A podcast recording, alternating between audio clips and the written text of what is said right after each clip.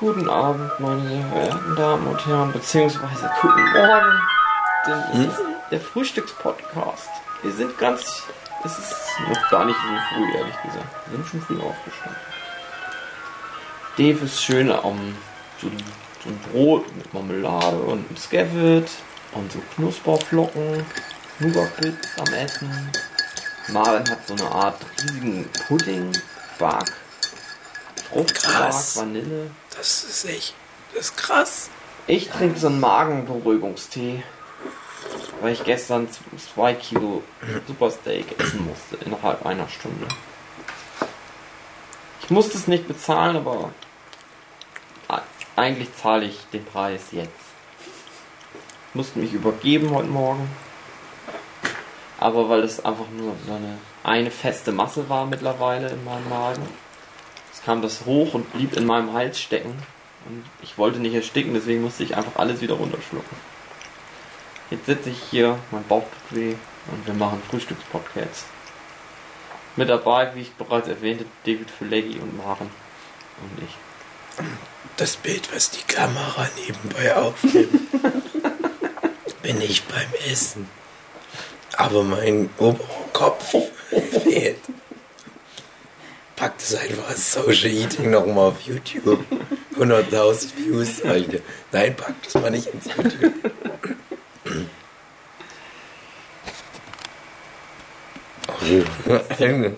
Wegdrehen. Ne, das sollte schon so liegen, dass, weil du so leise bist. Nee, dreh mal zu dir. Du kannst das doch so wegdrehen, wenn du dich nicht selber sehen willst. So. Alles gut. Nein, mir ging es darum, dass du kein Material hast, weil du all deinen Freunden in den Rücken stichst, wenn du Material von denen hast. Guck mal, wie er ist, das Schwein. Ah, Heute ist meine Stimme schon wieder ganz gut. Und ich möchte den Anlass nutzen, jetzt mal euch husten. Mach mal so. äh, äh, Dave hat erzählt, dass er nicht husten kann. nichts, na, ich kann, klar kann ich husten. Aber, ich nicht bin nicht der weltbeste Schleimbrocken raushusten. Das ist der neue Podcast. Apropos, weltbester. Ein Manga, in dem es darum geht, die Spitze des Man Manga Olymp zu erklimmen. Boku no Hero. Elfenlied. One Piece. Dragon Ball. Boku no Hero. Ja. Bakuman. Bakuman. Baku. Karamellmann 4. Okay, los geht's. Bakuman ist das Thema bei Ja. unserem Frühstückspodcast. Es wurde sich gewünscht von jemandem. Mhm. Und wir machen alles, was man uns sagt. Es wurde sich aber, glaube ich, schon zwei, dreimal gewünscht. Mehrere Male, weil mit dem Hintergrund, dass wir ja alle Menge-Zeichner sind, jetzt sogar mal wirklich gerade alle, die am Tisch sitzen. Da sitzen ja immer noch so Nulpen, die eigentlich nichts machen. Ja. Mit dabei. Ohne Grund. Aber wir sprechen ja eh immer schon, klagen unser Leid Ja. übers Comiczeichnen. Ja. Und wie scheiße alles ist in Deutschland. Gerade in Deutschland. Mhm. Aber in Bakuman sieht man, dass es in Japan auch scheiße ist. Naja.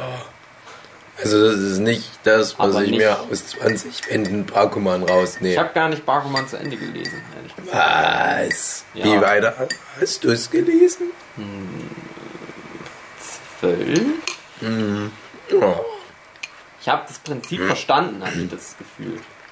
Ich weiß aber, wie es ausgeht, weil ich mal gespoilert wurde. Hm, ja. Bakuman und Spoiler, das ist naja. Ja. Na, Geht um den einen Jungen mhm. mit den schwarzen Haaren.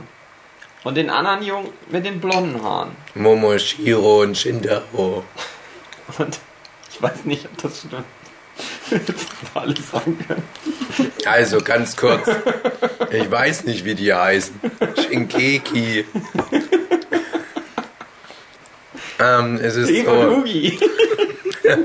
Es ist so. Die japanische. Ich weigere mich, die japanische Kultur zu akzeptieren. Und die Namen, diesen Underall Pig.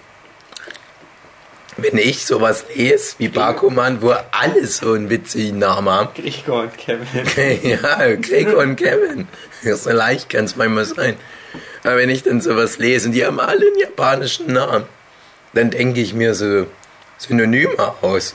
Und das, das Problem ist aber, wenn ich dann mit anderen mich unterhalte, vergesse ich das manchmal, dass die ja gar nicht wissen, von wem ich rede.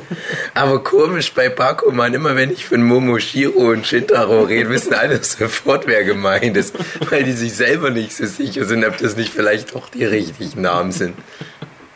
Vielleicht ist es sogar einer von denen aktuell der richtige Name. Ich weiß nicht, ob das die beiden Namen sind, die ich damals, als ich es gelesen habe, immer verwende. Aber meine Freundin, die wird immer zum krassen Nazi, sagt immer, nein, du musst die richtigen Namen nehmen. Da hat sich jemand was dabei gedacht. Das ist respektlos, bla bla bla. Denk ich, nein, auf keinen Fall. Es geht in Bakuman ja nicht um Namen. Es geht ja um Träume.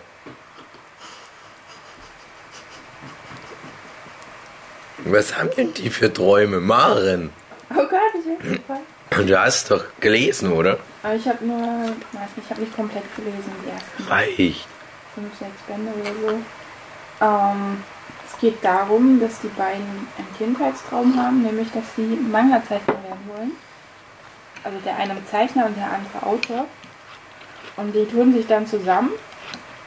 Äh, die ersten Bände geht es darum, dass die halt vom Verlag quasi entdeckt werden, dass sie dort veröffentlichen dürfen. Äh, und dann schreiben die halt, da schreibt der eine die Geschichten, die der andere umsetzen muss. Und wird, der Leser wird dann halt mit dem ganzen Bewerbungsverfahren, mit dem äh, Verfahren, was hinter der Bühne passiert, konfrontiert. Kriegt so ein paar Einblicke, aber auch was, was auf die Freundschaft der beiden ähm, auf sich hat und wie ihr Privatleben so ist. Mhm. Das Interessante dabei ist ja, der Manga ist, ist sehr meta, weil das Autorenduo ähm, ja spiegelt, was das echte Autorenduo, das den Manga ja zeichnet, so erlebt. Natürlich ist Bakuman Fiktion und da ist viel überspitzt und überromantisiert und es gibt da so Love Stories. Eine der Love Stories, die von Momotaro und seiner Freundin Beauty Girl zieht sich echt von Band 1, Kapitel 1 bis zum letzten Kapitel von Band 20. Es ist halt so eine dumme Rahmenhandlung, ganz ehrlich, die ist schon ziemlich dumm.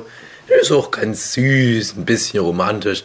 Es geht halt drum, ähm, er macht das alles, um letzten Endes Die alte zu knattern. die alte zu knattern, jawohl. Und ich kann mir nicht vorstellen, dass da ein Takeshi Obata, der ja für den stellvertretend steht, Schon mal eine alte schon mal eine alte geknallt hat. Nein, aber das. Also Opa und Obata, das Mangaka-Duo hinter Bakuman, hat ja zum Beispiel auch Death Note gemacht. Da gibt es ja schon so eine gewisse Kultaura um die beiden und so weiter. Und ja, es ist ja zum Beispiel, wir haben das im Death Note Podcast schon erzählt, es gibt jetzt ein gewisses Mysterium um die Person Oba. Obata hingegen ist ein bisschen öffentlichkeitsgeiler. Geiler.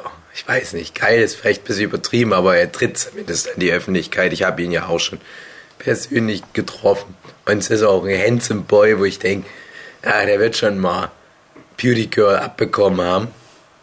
Aber in dem Manga ist das halt auch so. Momotaro und Beauty Girl, die sind eigentlich von Anfang an dabei, aber die legen sich irgendwelche seltsamen Regeln auf, warum die nicht mal einen wegknattern können. Ich denke, die sind verkopft, so ein bisschen asexuell. Und die wollen eigentlich da gar nicht so Geschlechtsteile zusammenstecken. Die mögen das lieber, sich so anzuhimmeln. Während Shintaro, der Autor in dem Duo, der ist eher so der krasse Ficker. Und der knallt da schon den ersten Band so die geile Alte aus der Klasse weg, die Kaya. Und die ist dann noch Teil des Duos im Hintergrund. Die bilden dann sowas wie das Trio. Und ja, halt Beauty Girl ist dann immer so dieses ferne Traumbild von Momotaro. Und das ist ein bisschen albern. Und das ist auch, muss man auch echt sagen, das ist auch über weite Strecken extrem sexistisch. Mhm. Also das ist halt bei Obata und Opa, auch was wir schon bei Death Note besprochen haben, so ein gängiges Thema, dass die etwas komische Frauenfiguren da reinnehmen. Die Frauen, die sind dann eher so ein Spiegel für die Männer und Spielball und was auch immer, Objekt der Begierde, statt wirklich selber aktiv zu werden. Und bei Bakuman, das sieht man gut an Kaya, die am Anfang so das coole tafel Mädel ist dann wird die von Shintaro angepupst und dann putzt die nur noch. oh Mann. Und da kann ich mir schon vorstellen, ja, auch das wird wahrscheinlich widerspiegeln, wie es bei Opa und Opata aussieht. Aber bei all der Romantik drumherum und diesen ganzen Zwist, die, den die ständig haben mit anderen Manga-Kollegen und dann gibt es auch so total bunte Paradiesvögel Charaktere. Aber alles passiert, behaupte ich jetzt einfach mal, auf Sachen, die das Mangaka-Duo Oba und Obata wirklich erlebt haben. Mhm. Jede Figur in Bakuman hat so mindestens einen echten Mangaka als Vorbild. Und das ist dann halt nur so eine überzeichnete Darstellung. Auch eine der Haupt... Also wir können ja mal durchgehen. Was gibt es denn noch so für Mangaka-Typen? Du hast ja... Also erstmal Shintaro und Momotaro. Wie würdet ihr die beschreiben? die, die, die äh, Super Mario Archetypen. Die sind halt so ganz jung und die kommen so rein und ich habe mein Herz aus Gold. Und die haben den Traum, den sie verwirklichen wollen. Aber die sind im Kern noch normale Menschen, sofern man Japaner als normale Menschen bezeichnen mhm. kann. Dann gibt's L aus Death Note als Manga-Zeichner. Mhm. Der ist halt, der macht nichts anderes als Manga zeichnen. Punkt. Hm. Und der ist halt super krass, weil der viel schneller ist als alle anderen und besser und heiß. Wie die Vogelspinne. Oh nein! Nein! Es war so einfach. Aber ja, wenn du weißt, was ich meine. Also, ja, halt L aus Death Note. Der ist halt so, wie heißt die Krankheit nochmal? Autistisch Autist. teilweise? Ja. Hm. Kann halt eigentlich nichts, so, so mit Menschen nicht so richtig gut. Ja, doch, das schon. Also im Gegensatz zu L ist er halt so ein richtig fröhlicher Typ. Hm, ja, okay. Hm, aber man merkt schon, das wird ja auch in der Geschichte erzählt, er kommt ja vom Lande und hat auch nicht so viel Kontakt zu anderen Menschen gehabt. Und ich glaube, Boogie, soweit hast du nicht gelesen. Maren, du ja erst recht nicht. Mhm. Das ist dann halt ähm, auch ein Teil der Rahmenhandlung, dass die eigentliche Kernrahmenhandlung, dass die Mangaka werden wollen und vor allem damit Momotaro Beauty Girl am Ende bekommt, er ist das große Hindernis, das mhm. dem im Weg steht, weil er dieser beste Mangaka der Welt ist der das, dem das halt irgendwie auch zufliegt, so wird es immer dargestellt, mhm. während, ähm, also Obata, Opa wollte ich schon sagen, halt die hart arbeitenden, richtigen, klassischen Japaner sind, die sich da die ganzen Nächte da mit Comiczeichen um die Ohren hauen, aber halt einfach Schwierigkeiten haben, an, an diesem natürlichen Talent vorbeizukommen.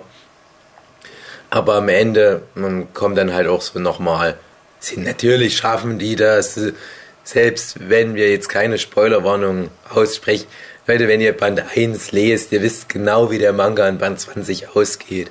Aber darum geht's bei Bakuman noch nicht so sehr.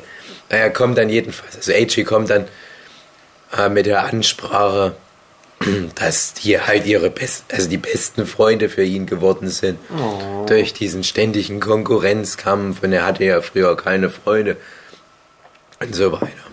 Aber was denkt ihr denn, für welche Art Mangaka oder für welchen Mangaka ganz spezifisch Eiji steht. Ganz spezifisch? Mhm. Ich ehrlich gesagt kann ich das gar nicht beantworten, weil ich in ab und zu mal, es gibt auf YouTube so ein paar, manchmal so Interviews, habe ich rausgefunden. Mhm. Und die sind ja alle so. habe ich immer den Eindruck. Die sind alle so ein bisschen weltentrückt, oft. Aber ich müsste es ja jetzt zeitlich verordnen. Barkman ist ja auch schon ein bisschen was älter. Ja, es muss ja ich nicht so immer, sagen, immer die gesagt. ganz aktuelle Riege der Mangaka Ja. aufgreifen, aber so grob. Oder wenn du den Mangaka jetzt vielleicht nicht kennst, so ähm, die Werke auch. Also welcher erfolgreiche Shonen Jump Manga, weil das haben wir jetzt noch gar nicht gesagt. Aber Bakuman erschien natürlich in Shonen Jump und auch in dem Manga arbeiten die Mangaka bei Shonen Jump. Und äh, was noch dazu kommt, du hast viele echte Personen aus der Shonen Jump Redaktion im Manga mit drin. Ich glaube, alle Redak also fast alle Redakteure, die im Manga auftreten, basieren auf echten Menschen. Aber halt die Zeichner nicht. Kann, kann der von One Piece sein? Also das wäre auch mein Tipp, dass das Eiichiro Oda darstellen sollen, dass das halt so die Ansage von Opa und Obata ist, naja, klar kommen wir nicht an One Piece vorbei in der Leserwertung, weil Oda halt einfach dieses natürliche Talent hat und der rotzt das Zeug halt einfach jede Woche raus, als wär's nix. Was natürlich auch ein bisschen heftig ist, so eine Ansage. Ja. Ich denke es mir ehrlich gesagt auch jedes Mal, wenn ich One Piece lese. Das muss dem in einem gewissen Grad einfach zufliegen. Du kannst nicht 20 Jahre auf dem Level einfach raushauen, wenn du ein normaler Mensch bist. Allein so dieses ganze Imaginative, was bei One Piece drin ist und, und was da alles in einem Kapitel passiert, das finde ich so abstrus. Wir machen bestimmt mal irgendwann einen One Piece Podcast. Ich denke halt auch ein bisschen Akira Toriyama steckt in Eiji Ja, drin. ich glaube, Akira Toriyama haben sie einen anderen. Eine andere Figur. aber ja, schon, aber auch. Ja, naja, also ein bisschen, ich meine auch wirklich mehr so dieses, dieses Ideal, was man überholen muss. Mhm. Ja, klar.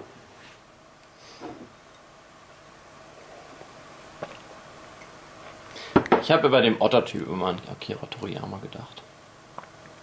Bei dem Otter-Typ, ist auch, glaube ich, so meine Lieblingsfigur, Hm. ähm, heißt der nicht Takeshi? Nee, es gibt einen Takeshi, glaube ich. Ja, den Otter-Typ mag ich total gerne. Das ist auch so ein Extrembeispiel neben, neben Eiji für so eine äh, extrem exzentrische Figur. Wo du denkst, naja, oh Mann, das kann doch gar nicht sein, das kann es doch nicht in echt geben. Weil der halt da irgendwie als Erwachsener, als Salaryman, also als japanischer einfacher Angestellter, in seinen 20ern mal auf die Idee kommt, oh, ich mag nicht gerne arbeiten gehen. Ich mag lieber ganz einfach Geld verdienen, indem ich Manga zeichne. Ja, dann reicht er direkt ne, einen Comic ein und alles nach, Mensch, das ist jetzt nicht so gut gezeichnet, aber der Typ ist ein Naturtalent, was so Comedy anbelangt. Und der ist auch so ein bisschen die Antithese zu dem Duo, was halt die Protagonisten sind, weil er ähnlich wie Eiji da halt so reinschlittert und halt von irgendeinem natürlichen Talent profitiert, wenn man so will. Und er muss sich dann nie wirklich Gedanken machen, was er da macht und wie er zu Erfolg kommt. Und dem fliegt es halt dann auch alles so zu. Aber im Gegensatz zu Eiji ist er halt sehr faul und will immer nicht arbeiten. Und so sein Subplot beschäftigt sich halt fast immer damit, dass sein Redakteur sich Tricks einfallen lassen muss, damit er seine Deadline einhält. Und Thema Sexismus, das hat dann halt immer irgendwie was damit zu tun, dass der dem Schlüpfer zum Schnüffeln besorgt. Ja, übertrieben, aber ähm, da geht es immer darum, dass der dem Dates klar macht. Ähm, der ist, finde ich, aber an dem Hunter Hunter Zeichner angelehnt. So? Also ist halt so meine Idee. Ich kenne ja auch die Zeichner nicht jetzt. Also, ich kenne da keine Interviews oder sowas, aber Hunter Hunter, äh, übrigens einer meiner Lieblingsmanga, ist halt infamous dafür, ich kenne das deutsche Wort nicht, berüchtigt, ne? berüchtigt ja. dafür, ähm, dass der halt sehr erfolgreich ist. Also der Zeichner hat vorher schon Sachen gemacht wie Yu Yu Hakusho, was auch schon sehr erfolgreich war. Und dann so sein Magnum Opus ist aber halt Hunter x Hunter, was auch schon mehrere Anime-Adaptionen hatte. Und es gibt da sogar, glaube ich, so eine ähm, On-Ice-Umsetzung oder Musical und alles mögliche, Kinofilme. Und obwohl der Zeichner halt alles machen könnte, was er will, entscheidet er sich einfach dafür, gar nichts zu machen. Mhm. Aber der Verlag auf der anderen Seite will den halt auch nicht fallen lassen. Die sagen dann ständig bei Shueisha, naja, Herr Hunter Hunter Zeichner, also schön ist das nicht, dass du gerade mal wieder ein paar Jahre Pause machst. Auf der anderen Seite Hunter Hunter ist schon geil. Wir wollen das schon halten. Und dann macht er mal alle paar Jahre zwei, drei Kapitel, dann ist er immer wieder ein paar Jahre raus aus dem Business. Mhm. Und ich weiß gar nicht mehr, wie viele Jahre das jetzt schon wieder her ist, dass mal was von Hunter Hunter kam. Aber jeder andere Mangaka würde da halt rausgeschmissen. Beziehungsweise würde da die Serie eingestellt. Aber halt nicht bei Hunter Hunter. Der Otter-Zeichner, Ot Ottermann, also der äh, zieht es dann schon jede Woche durch. Aber der ist halt immer nah am Nervenzusammenbruch. Mhm. Ja, das hat mich halt immer an die Akira Toriyama Stories erinnert, die ein Dr. Slump zeichnet. Ja. Dass er halt eigentlich auch nicht so richtig Bock hat, lieber irgendwas anderes machen will. Aber muss, muss ja. An wen ich noch denke, ansonsten, das ist, wie auch immer der heißt, der Zeichner von ähm, Bobo, Bo, Bo, Bo, Bo, Bo. Hm. Und es ist so, also der Manga ist jetzt in Deutschland nicht ganz so krass populär gewesen. Aber in Japan war das halt auch so ein Ding, was für seinen kruden Humor geschätzt wurde. Und halt aber auch nicht so gut gezeichnet ist. Und es sieht auch stilistisch aus, wie das, was der Ottermann-Zeichner macht. Halt mit viel Kreuzschraffuren zum Beispiel. Und dieser Bobo Bobo Bobo Bobo Zeichner war ein guter Freund oder ist immer noch ein guter Freund von Opa und Obata. Wie auch immer das zusammenhängt. Und ich glaube, dass das halt auch äh, noch so ein Kandidat für die Rolle ist. Das ist übrigens auch interessant. Wir können ja dann noch kurz die zwei, drei anderen Figuren durchgehen, aber das macht halt bei Bakuman wirklich die Hälfte des Lesespaßes aus, genau sowas halt rauszufinden, nachzurecherchieren. Ähm, auf was könnte das und das passieren? Mhm. Wen gibt's denn noch, Maren? Ich weiß noch von Assistenten, die mhm. mitgearbeitet haben. Wer war da am Anfang so alles dabei? Mm, also ich weiß den Namen nicht mehr, aber da war so ein Typ dabei, der war zum Beispiel nur für die Hintergründe zuständig. Mhm. Dann so ein Typ, der ähm, auch gerne Zeichner machen würde und der dann halt irgendwelche Assi-Arbeiten gemacht hat. Und ich kann mich noch daran erinnern, dass er irgendwie mal hinterhältig Pläne geschmiedet hat dachte ich. Oh. Würde alle umbringen genau. Ja. Also. Die und, eine, und eine Frau war noch genau, dabei. Genau, die Frau. Ja, die hat irgend so einen süßen Kram gezeichnet. Also ich weiß nicht, ob das der war, den du meinst, mit ähm, der halt auch Zeichner werden wollte. Es gab auf alle Fälle einen, der wird dann später halt auch noch selber Zeichner und der macht, also der ist dann ich weiß gar nicht, ob jemand von euch beiden so weit gelesen hat. Ich glaube, Uki, du müsstest ihn auf alle Fälle kennen. Ich weiß nicht, ob er da schon karrieremäßig so weit war. Ist so ein Typ, der kein Kinn hat. Fragt mich jetzt nicht nach Namen. Oder? Nee, nee, nee. Äh, ein normaler, dünner Typ, kleiner, ohne Kinn. Mhm. Ich glaube, der hatte so einen Topfschnitt. Und seine Story war, der fängt als Assistenzzeichner an so wie ja Momotaro am Anfang auch mal eine Zeit lang Assistenzzeichner ist. Das sind so Unterthemen, da können wir dann später nochmal drauf kommen. Und äh, das ist halt auch so ein bisschen die Antithese wieder zu einem AG zum Beispiel, weil er halt jemand ist, der da richtig hart dran arbeitet. Mhm. Und der macht dann so Gerichtscomics. Der macht dann sowas wie Ace Attorney, also die Videospielreihe Ace Attorney als Manga. und ist damit auch mal kurzzeitig zumindest sehr erfolgreich. Und er macht auch ganz interessante Konzepte ansonsten. Sein erstes Konzept, was auch, glaube ich, äh, als Kurzgeschichte veröffentlicht wird, da geht es um einen Typ, der irgendwie Geld sparen will. Und der macht in jedem Kapitel was, um Geld zu verdienen. Und so ein Kapitel endet dann immer damit, dass du seinen aktuellen Kontostand siehst. Wenn sie dich erinnern, da dachte Ja, ich mir, das den, den Typ kann ich mich auf jeden Fall erinnern. kannst du dir. Der war halt wieder so eine geerdete Figur eher. Ja, genau. Also ich denke, der steht halt für ganz viele Figuren, so für ganz viele normale, bodenständige Leute, die halt diesen Mangaka-Traum haben und halt wirklich einfach nur stupide hart dafür arbeiten. Seine Storyline hat dann auch nicht irgendwelche Ausschläge oder was. Es ist dann halt einfach so, dass er durch die ganze Reihe hinweg nebenbei als Profi-Mangaka arbeitet und halt so seinen Struggle da normal hat. Ohne dass da ständig irgendwelche romantischen Sachen noch mit reinflattern oder er dann irgendwie von einem großen Konzern abgeworben wird oder irgend so ein Bullshit. Auch sowas muss hier sein. Könnt ihr euch, es gibt ja da dieses, dieses Team, dem die Helden angehören. Ähm, könnt ihr euch dann die Leute noch erinnern? Die blonde Ja. Mädel, der dicke Typ. Ko Aoki. Der dicke Typ. Der heißt, glaube ich, Takeshi. Äh, wer war denn noch mit Ah, halt Ottaman. Der ist auch da mit drin. Der war da mit drin. Ja, Dann Eichi war sogar irgendwie, glaube ich, mit drin, aber auch nicht so richtig. Ja.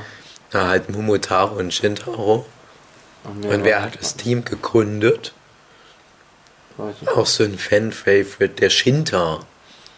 Bei dem habe ich überhaupt keine Ahnung, für wen der steht. Das ist der Typ, der immer so ein, ähm, so ein Tuch, so ein Bandana ja, dran hat genau. und so Mhm. blonde, lange Haare. So ein Rocker. Genau, der ist immer total Der drüber. Genau. Der ist halt auch nicht der Beste, aber der hält sich halt einfach für den Besten und Mhm. So ein bisschen self-fulfilling prophecy. Der zieht das Ding halt durch. Da hatte ich gedacht, es könnte halt so ein, ja, so ein generischer Shonen-Manga-Zeichner sein. Ich glaube, damals in der Zeit kamen so Sachen wie Beelzebub noch raus und ich könnte mir vorstellen, so in der Richtung ist der angesiedelt. Der macht halt so Manga, die nie so ganz oben mitspielen, die halt aber auch irgendwo Kult sind und ja, weiß noch, dass irgendwann der dem Mädel beibringt, wie Panty-Shots zu Ja. zeichnen. ja, die Ko Aoki, die eigentlich eine Shoujo-Zeichnerin ist, aber halt für ein Jungsmagazin veröffentlichen will.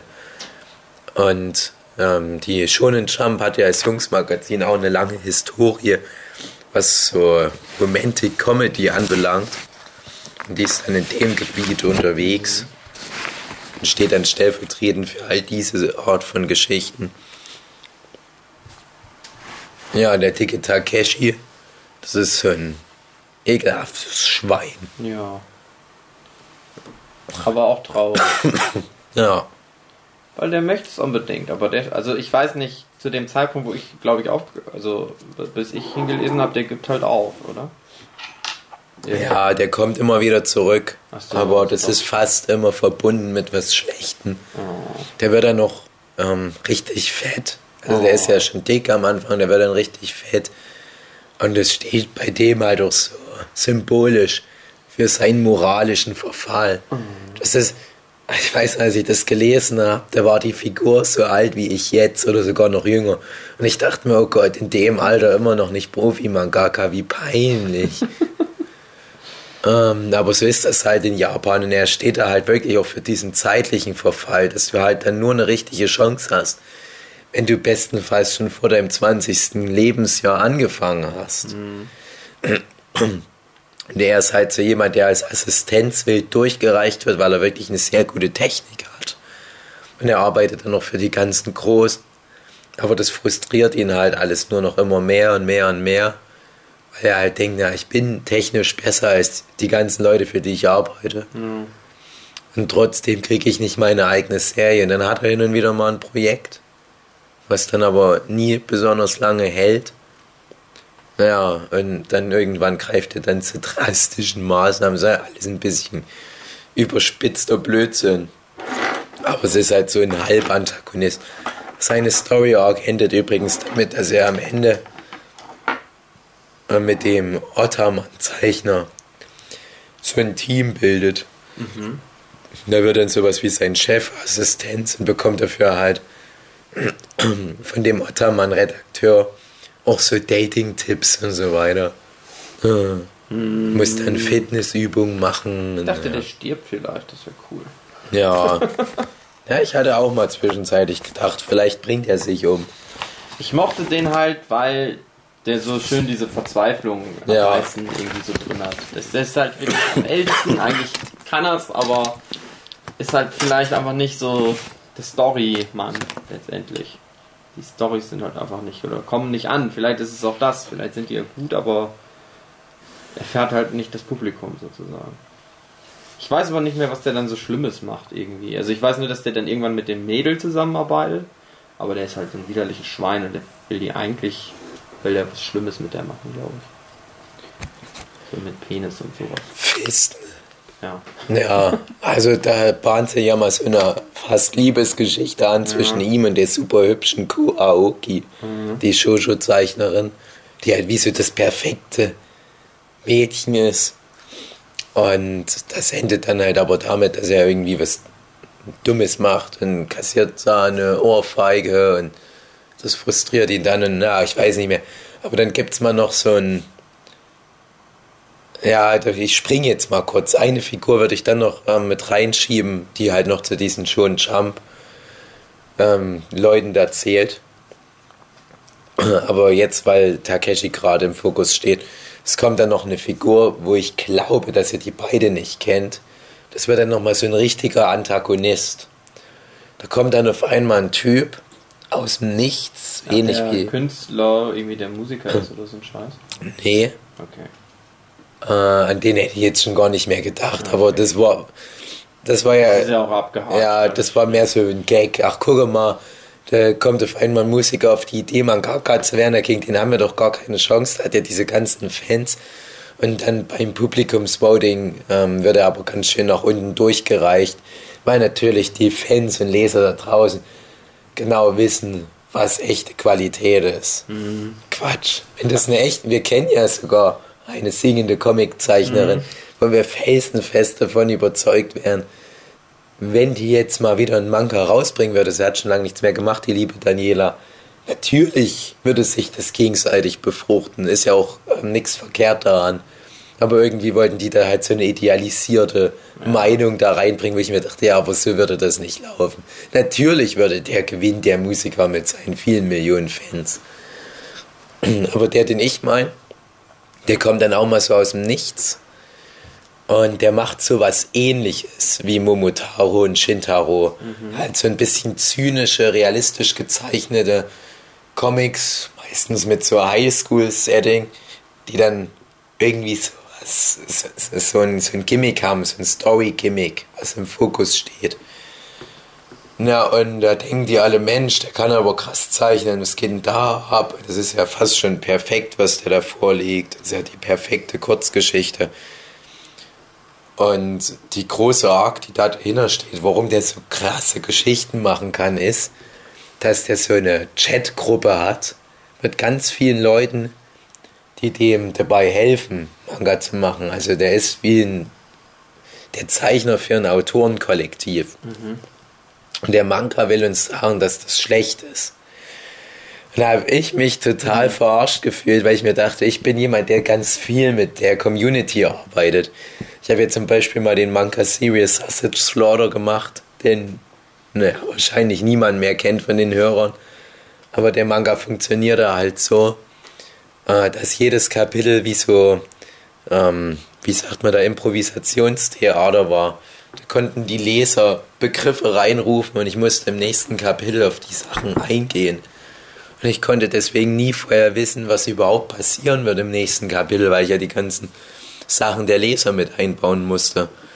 Und das fand ich halt aber total kompliziert und schwierig. Ich würde auch bis heute sagen, dass das so mein ambitioniertestes Projekt überhaupt war. Äh, weil das halt, glaube ich, ein Experiment war, wo ich behaupte, dass das zumindest in Deutschland noch niemand gemacht hat. Und danach auch niemand mehr gemacht hat, obwohl es ein paar probiert haben. Und es war so etwa die Zeit, wo ich das bei Bakuman gelesen habe. Also Bakuman habe ich dann kurz danach gelesen. Und ich hatte halt noch so diese ähm, sechs, sieben Kapitel Serious Sausage Slaughtern Knochen, was mit die anstrengendste Arbeit meiner Karriere war. Und dann kommt ein Manga, der so grob auf das Thema eingeht und sagt, das ist moralisches Verwerflichste, was man machen kann. Mhm. Und vor allem unsere Helden Momotaro und Shintaro, die beäugen das immer ganz kritisch und sind immer total entsetzt. Ich dachte, ihr Motherfucker, warum lasst ihr denn nicht mal was Neues zu in eurem scheiß verknocherten, antiquierten Mangaka-Arbeitsstil? Und das Ding ist, das hat ja auch funktioniert, was dieser Antagonist gemacht hat. Mhm. Die Blase ist dann nur geplatzt, weil er halt ein scheiß Mensch ist, der halt dann seine Chatgruppe ähm, ja, der hat die teilweise diffamiert und in der Chatgruppe waren natürlich auch dann nur noch Troll. Aber ich dachte mir, sowas wie hier, wir hier bei den Workshops teilweise machen, dass wir alle gemeinsam auch mal an einem Projekt sitzen für so Brainstorming. Ähm, zum Beispiel beim letzten Workshop hatten wir, vorletzten Workshop hatten wir den Martin Geier mit da und haben halt zu vier, zu fünft an einem Comic von ihm mitgearbeitet und haben den halt inhaltlich so gestreamlined, dass er am Ende richtig gut war. Und wir haben ihn da über so ein paar Engpässe hinweggeholfen. Also das, was ja ansonsten auch ein Redakteur machen würde. Warum ist denn das System verwerflich? Im Gegenteil. Also es ist halt wirklich eine Methode. Das ist ja was normale Serien, also ja, genau. Halt auch einfach genau so machen. Und einfach nur die Aussage von, von halt diesen schonen Schamzeichen. Nein, maximal Zeichner und Autor und halt noch der Redakteur. Jemand anders darf da kein Mitspracherecht haben. Ist ja auch nicht verkehrt, wenn es funktioniert, aber es funktioniert ja nicht für alle. Also da in solchen Momenten ist der Manga dann auch immer mal schwer zu schlucken. Etwas holprig. Es ging dann noch komische Wege dieser Story. Das zerfiel dann das Projekt und der Typ hatte dann ein Nachfolgeprojekt, wo ganz viele alte Mangaka, die halt nicht mehr gebraucht wurden von diesem jungen Magazin, die hat er sich alle für halt ein, ein faires Gehalt aufgekauft und hat so eine eigene Manga-Zeichnerfirma gegründet. Und das war auch verkehrt. Laut Ansage der schon Jump-Leute, so nach dem Motto, ja, was fällt dir ein? Diese Leute, die niemand mehr haben will, zu bezahlen für ihre gute Arbeit. Für Schwein. Und dann war halt die Aussage, na, wenn die unbedingt mal ein KK werden sollen, dann müssen sie sich halt mit ihren knapp 60 Jahren nochmal bewerben. So einfach ist das. Ich möchte nicht, dass diese einfache haben und einfach nur für gute Assistenzarbeit bezahlt werden. Das ist eine Schweinerei. Ach Gott, ach, das war ganz mhm. schlimm. Ganz schlimm. Und ich werde jetzt nochmal kurz auf diese letzte Figur eingehen. Ähm, das ist dieser gruselige Typ, der immer so gruselige Comics macht. Könnt ihr euch an den erinnern? Nee. Der ist noch relativ jung und der macht immer so ganz zynisches Zeug über Menschen essen und so weiter. Ja, doch, kann sein. Ich und, genau. und das sind halt so all diese wichtigen Figuren, die wir jetzt vorgestellt haben. Und ich stelle dann gerne an Leute, die Bakuman bestenfalls komplett gelesen haben, diese Gewissensfrage. Welche dieser vielen Figuren, so ein gutes Dutzend würde ich mal sagen, gibt natürlich noch viele so kleine Figuren, die zwischendurch mal eingestreut werden. Die ehemalige Klassenkameradin von Momotaro und Shintaro, die so ähnlich heißt wie Ku Aoki. Aiko heißt die. Oder dann gibt es noch so einen Junge, der so ganz hübsch ist und einen Hundecomic macht und so weiter. Also die sind nicht so relevant, aber die, die wir bisher aufgezählt haben, wer von denen repräsentiert euch am besten? Mm, eine, eine Mischung aus dem, dem ganz dicken und dem Order-Typ, würde ich sagen. Ha. Ich zeichne nicht so gut, aber ich glaube, ich bin ganz gut, aber ich werde auch nicht anerkannt. Aber ich bin noch nicht so alt. Ich habe vielleicht noch eine Chance. Ganz. Aber ich eigentlich, eigentlich habe ich schon aufgegeben, aber irgendwie noch nicht ganz. Ja, ich denke bei dir auch. Der aber ich mache nicht typ. die Frauen so komisch ja. an, so wie der dicke Typ. Oder der Oder-Typ. Genau. Übrigens, ähm, Spoiler, der, nee, das verrate ich nicht. Aber ich wollte noch was sagen zu dem Ottertyp im Thema Frauen. Da tut sich dann nämlich noch was, aber das muss ich wirklich nicht verraten. Ja. Es ist dann doch eine Überraschung wert. Für die, die es noch lesen wollen. Ich würde es eigentlich auch noch mal zu Ende lesen. Ich weiß gar nicht, warum ich aufgehört hatte. Irgendwas kam dazwischen, ich hatte mal keine Zeit und dann war das mal so vorbei. Ich habe dann auch mal zwischendurch aufgehört gehabt und dachte, dann ist eigentlich schade, weil mir der Manga eigentlich doch ganz gut gefällt, trotz seiner vielen, vielen Schwächen. Konnte ich mich nicht beschweren, weil er halt doch sehr unterhaltsam war. Und dann habe ich mal wieder angefangen und habe ich es auch wirklich in einem Zug alle restlichen Bände durchgelesen, von Band 5 bis Band 20. Und ich habe die jetzt auch in dieser Boxed Version. Und, das möchte ich mal noch kurz erwähnen, ich habe mich stark dafür gemacht, dass der erste Sammelschuber nochmal neu aufgelegt wird. Und ich behaupte, ohne mich gäbe es den jetzt gar nicht. Der war nämlich nur in einer kleinen Auflage und war dann natürlich auch schnell ausverkauft. Und da bin ich persönlich zu Tokyo Pop hin und habe gesagt, Leute, alle wollen den haben. Und dann haben die gesagt, na okay, wir checken das mal. Gibt es den gute Nacht Pon Pon Schuber eigentlich? Also nur den mit allen Bänden leider. ja, den möchte ich ja haben. Weil meine. Ach so, die hat die Freundin alle hat mitgenommen. Ja alle Pon Sachen mitgenommen. Den gibt's noch. Ich brauche ja den, wo nur der letzte Band drin ist. Aber den gab's nur in so einer kleinen Auflage, keine Chance. Maren, als wen würdest du dich sehen, sehen und warum? Ja, schwierig. Ich habe die Charaktere nicht so gut im Kopf. Als das Mädchen, weil du ein Mädchen bist. Welches? Das eine. Ach so. Das was putzt. Aha, keine Ahnung. Weiß nicht. Ich würde sagen, der Hauptheld, weil er immer so ehrgeizig ist. Mhm. Hm, ja, eigentlich schon. Ja, ich glaube, das passt ganz gut bei der lieben Maren. Entweder der oder der Typ mit dem Topfschnitt, der dann die Gerichtsmanga macht. Weil der auch so abseits vom Schuss halt erstmal, das ist ja leider bei der Maren, denke ich mir auch manchmal, dass die viel besser zeichnet als die meisten, aber irgendwie habe ich das Gefühl, ähm, die meisten kriegen es halt aber auch noch nicht mit. Naja, ich meine ja, Also jetzt so auf den deutschen hm, Bereich gerechnet. bei, bei den Deutschen ist ja auch immer so ein Problem. Ich bin ja nicht so viele Cons bisher gewesen, sondern ja, eigentlich schon. Ja, aber ich finde, das müsste schon eigentlich mehr sein. Und es ist halt jetzt auch nicht mehr so gut vernetzt wie früher mit Animex. Ja, aber es gibt ja trotzdem, ähm, ja, wie soll ich sagen, es gibt, es gibt ja irgendwelche Mittel und Wege, ähm, neue Vernetzungsmuster da zu erstellen. Und ich habe immer das Gefühl, früher war ich da auch noch gut dabei, jetzt verstehe ich das alles nicht mehr. Einmal drehst du dich rum, wieder zurück. Und dann gibt es da schon wieder irgendwie so eine krasse neue Mangaka-Collection in, in Deutschland. Und ganz viele Leute, von denen ich noch nie gehört habe, die aber alle etwa zehnmal so viele Facebook-Likes haben wie ich. Und ich denke mir, ich bin Zeit. Oh Gott. Also meine erste Veröffentlichung war 2001. naja. Hey, ist ja nicht schlimm. Aber ich Wir meine. teilen alle das gleiche Schiff. Ja, das stimmt. Aber ich glaube halt, ähm, der Momotaro, der ist schon trotzdem relativ schnell da, so extrem im, im Zentrum des Geschehens drin. Und dieser Topfschnitt-Typ, der ist dann mehr so der, der sich das so klammheimlich aufbaut und dann die Leute erstmal mit so krassem Scheiß schockt. Ich glaube, bei ihm ist das halt auch so, der bringt seine neue Serie raus und ist dann sogar mal kurz auf Platz 1 der Charts es die Leute dann doch überrascht hat, dass da aus dem Nichts auf einmal so ein krasser neuer Zeichner kam.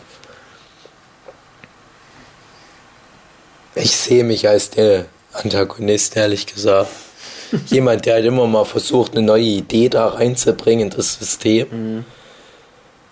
Äh, ich werde zwar im echten Leben dafür nicht irgendwie schikaniert oder so und es kommen nicht irgendwelche krassen Starzeichner und sagen, ey, ich, wir sind enttäuscht von dir, Dave.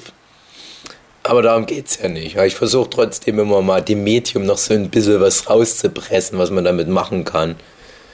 nicht, dass das irgendwie von Erfolg gekrönt wäre. Also, ich habe jetzt mittlerweile auch ein bisschen da das Handtuch geworfen, was das anbelangt. Ich mache nicht mehr ganz so komisches Zeug. Aber ich hatte bestimmt eine Phase von zehn Jahren, wo ich mir ständig irgendwelche Ansätze ausgedacht habe, wie man denn halt auch Comic machen könnte.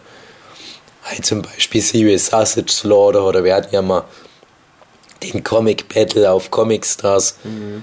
Hugi, du wirst dich erinnern, wo dann ähm, teilweise drei, vier Zeichner involviert waren und jeden Tag musste ein kurzes Kapitel online sein. Wie aufregend das war damals. Und man hat sich dann immer so gebettelt. Die Comiczeichner haben sich gebettelt, indem sie ihre Comicfiguren aufeinander losgelassen haben. Und wenn man nicht jeden Tag wenigstens dann immer mehr Seiten hochgeladen hat, am Anfang war es noch eine Seite, mhm. dann ganz schnell waren wir bei durchschnittlich vier Seiten pro Tag. Und wenn du das nicht gemacht hast, dann war das schon wie eine Niederlage. Mhm. Also solche Projekte hatten wir damals ständig oder halt sowas wie die schonen Workshops, die wir ja jetzt seit ein paar Jahren machen. Halt das alles, was mit Schon Gogo zusammenhing. Also wir haben da echt viele interessante Sachen gemacht. Wir haben ja auch viele von den anderen Podcasts schon mal erwähnt. Aber ich würde auch mal sagen, der deutsche Markt, der interessiert sich auch nicht wirklich für sowas. Aber der aus Bakuman, der zeigt halt, ja, wenn man da ein bisschen nochmal an dem alten rostigen System feilt, da kann man bestimmt noch ein bisschen was rausholen. Er wird natürlich dafür bestraft, aber ich fand es eigentlich sehr löblich. Der Typ ist aber, halt scheiße und arrogant, naja, gut. Aber dadurch ist er schon wieder realistisch.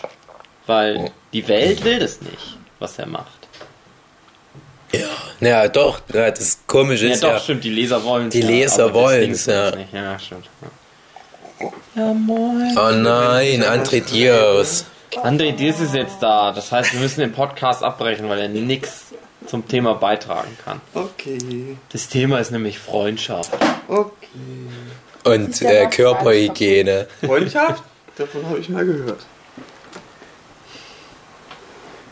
Nein, es geht um Bakuman. Hast du Bakuman gelesen? Ja. Wirklich? Alle Bände? Nicht alle. Aber Und? so ziemlich fast alle. Dein, dein Fazit zu Bakuman? Ich habe es nicht zu gelesen, also kann ich schwer.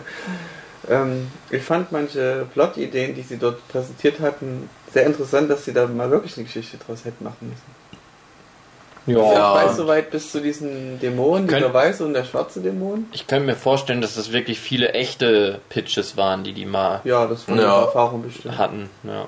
Und aus denen einfach nichts geworden ist. Ja, also das haben wir noch gar nicht so richtig erwähnt. Natürlich machen die Mangaka in diesem Setting, was ja angelehnt ist an die echte Welt, die echte schon Jump-Redaktion, die machen ja alle ihre Projekte. Und äh, viele von denen wurden sogar mal so ein bisschen mit angeteasert. Also man kriegt zum Beispiel manchmal auch ein bisschen Artwork zu einem der Projekte. Und ich glaube, das meiste, was man mal gesehen hat, war mal von Ottermann. Da gab es mal wie so ein Kurzkapitel. Was aber nicht so gut war, aber es gab's. Ähm, aber ansonsten denkt man dann halt auch ganz oft, ja, warum, warum lese ich nicht gerade das? Ja. Weil das halt echt schon ganz gut klingt. Es ist auch immer ganz cool, wenn sie dann mal Bilder zeigen, dass es dann auch wirklich so unterschiedliche Stile und so Ja. Gedöns ist. Dass du merkst, okay, Was ich noch gelesen hatte, ist, dass die äh, Redakteure, die dort erscheinen, ähm, dass die, glaube ich, viel zu langsam aufsteigen oder, oder gar nicht aufsteigen, was die berufliche Karriere angeht. Hm. Und in Wirklichkeit sind die halt schon viel schneller aufgestiegen. Irgendwelche Chefredakteure geworden oder so ein Spaß. Ja, also die haben ja diesen, ich glaube, Hattori hieß er, der Hauptredakteur, nicht Chefredakteur, aber Hauptredakteur, ähm, was so Story anbelangt, der halt immer wieder auch mal für unsere Helden dann der zuständige Redakteur ist. Und der macht schon eine Karriere durch und dann wird dann aber auch gezeigt, ja, der verdient sich das halt auch. Äh, und du hast so ein paar Nebenfiguren, das kann auch echt sein, das sind dann die Bände, die ihr nicht mehr gelesen habt. Ähm, da passiert es tatsächlich, dass manchmal jemand ähm, befördert wird und dann halt zum neuen Chefredakteur wird oder zu einem anderen Magazin wechselt und das dann halt aber komplett leiden darf. Das sind manchmal ganz, ganz lustige kleine Szenen, wenn sowas passiert. Ja, Torishima taucht ja auch zwei, dreimal auf. Mhm. Das hat mir sehr gut gefallen, als er das erste Mal auftaucht. Und dann hast du ja äh, Pimpi, den Hauptcharakter. Wie hast du ihn genannt? Omotaro. Omotaro. So ein ganz dickes Panel, wo dann so in seinen Gedanken steht, Dr. Mashirito. Ja, Und dann siehst du halt, da haben sie ja so ein paar Szenen, weil der ja immer wieder in, in verschiedenen Mangas eingebaut wurde, von den ganz großen. Halt Akira Toriyama Ja. natürlich ganz präsent als der große Antagonist der Dr. Slump Serie, aber auch ganz viele andere Zeichner, die mit dem halt zusammengearbeitet haben, haben den immer mal wieder eingebaut. Das wurde irgendwann so ein Running Gag, glaube ich. Das hat mir gut gefallen. Schöne Geschichte. beschissen du dich aber auch als Redakteur fühlen musst, wenn du all den Leuten so diesem Weltruhm verhilfst. Du kriegst es nur getan, indem du immer dieser Arschloch bist. Das Witzige, also ja, ich mal mit meinen Torishima-Anekdoten, ich habe den ja wirklich nicht so oft getroffen, aber irgendwie passt es immer ganz gut. Sehr oft. Ja, eben. Ähm, aber ich habe ihn tatsächlich mal in echt getroffen. Ich glaube tatsächlich in dem Zeitrahmen, so ein, zwei Wochen, als der, glaube ich, das erste Mal bei Bakuman auftauchte. Da hat er sich drüber geärgert. Oh. Also, er hat etwa Otto und sowas gesagt wie ähm, so eine blumige, naja, scheiße, also so, so blumig würde er sich nicht ausdrücken, weil das halt so ein Nullmonolog war, so ohne echten Inhalt. Und er hat dann halt gemeint, er hätte da schon dem Momotaro ein bisschen mehr Handfestes mitgegeben, statt einfach ja, folg deinen Träumen, bla bla bla, du kannst alles schaffen. Wenn Momotaro steht, also da wie, ah krass, ja, und das aus den Worten, aus dem Mund von Herrn Torishima. Und übrigens, Huki, was du immer in deinem ähm, in deinem Vlog erzählst, ah, wer hatte das denn gleich nochmal gesagt, dass Toriyama erst 5000 Seiten sammelt? Das habe ich gesagt, aber das war eine exklusive Information, die mir halt mal Herr Torishima mitgegeben Ja, hat. aber im Mich Internet ja. schon.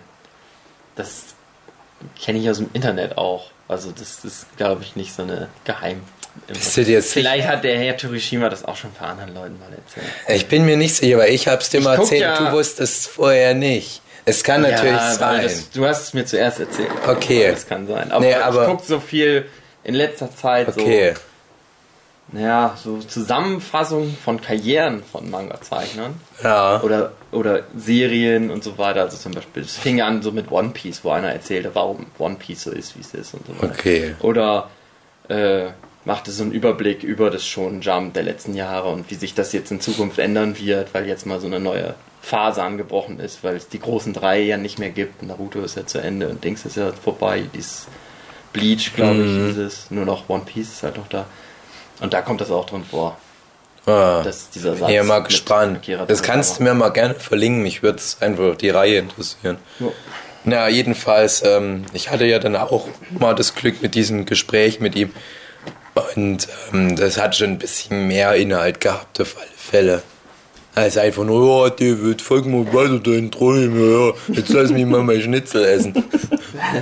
Lebt ein Traum. Ja, naja, aber ansonsten, ähm, wir hatten es ja schon mal angesprochen, die passieren ja alle auf echten Redakteuren. Aber was ich dann mal komisch fand, war, als mal der Hattori in zum Nebensatz erwähnte, ja, äh, ich habe jetzt nicht mehr so viel Zeit für euch, ich muss ja auch Eiichiro Oda noch betreuen. Und bis dahin hattest du zwar immer mal im Hintergrund mal so einen Naruto-Aufsteller oder sowas, aber dann würde das auf einmal ihn kennen, dass halt diese ganzen großen schon Jump rein auch in der Welt von Bakuman Ja. laufen. Da dachte ich mir, ja, aber das ist schon weit aus dem Fenster gelehnt, dass ihr da ja jede Woche äh, euer Newcomer-Team, dass ihr da Naruto und One Piece und Bleach und all die ja zwangsläufig schlagen müsst, wenn ihr euch alle so um die ersten drei Plätze dann nur noch Ja, streitet. das war, stimmt.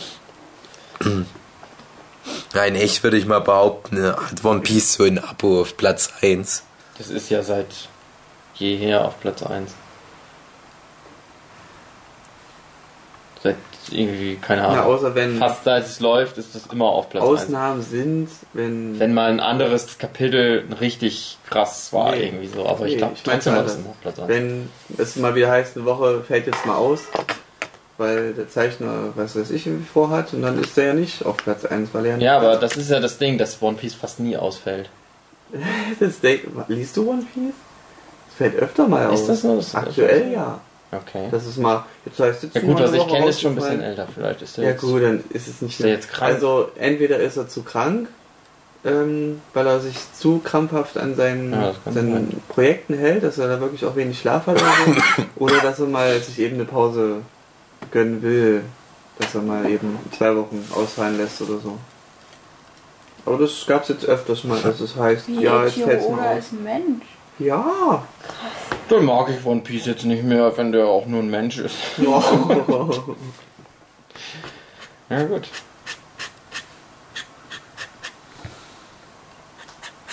Ja, wir sollen den Scheiß mal beenden, das dumme One Piece. ja. Ja, Ja. Reicht jetzt auch mal. Wie viel tausend Millionen Kapitel hat das jetzt schon? ich glaube 900 oder so. 800, 900, ja, also fast 900. Ich glaube, es war jetzt 888 das letzte Kapitel. Ich lese bei One Piece immer nur noch sporadisch mal rein und denke mir immer, ach, die sind immer noch dort. Ja. Also man, man tut dem natürlich da Unrecht, weil es natürlich immer auf extrem hohem Niveau ist. Aber es wiederholt sich halt einfach alles viel zu viel. Und ich denke mir dann immer, ähm, One Piece ist ja perfekt als, als so Basis, weil du jede Geschichte mit One Piece erzählen kannst. ist ja der Traum jedes Mangaka, der sich gerne weiter aus dem Fenster lehnt, was Ideen anbelangt.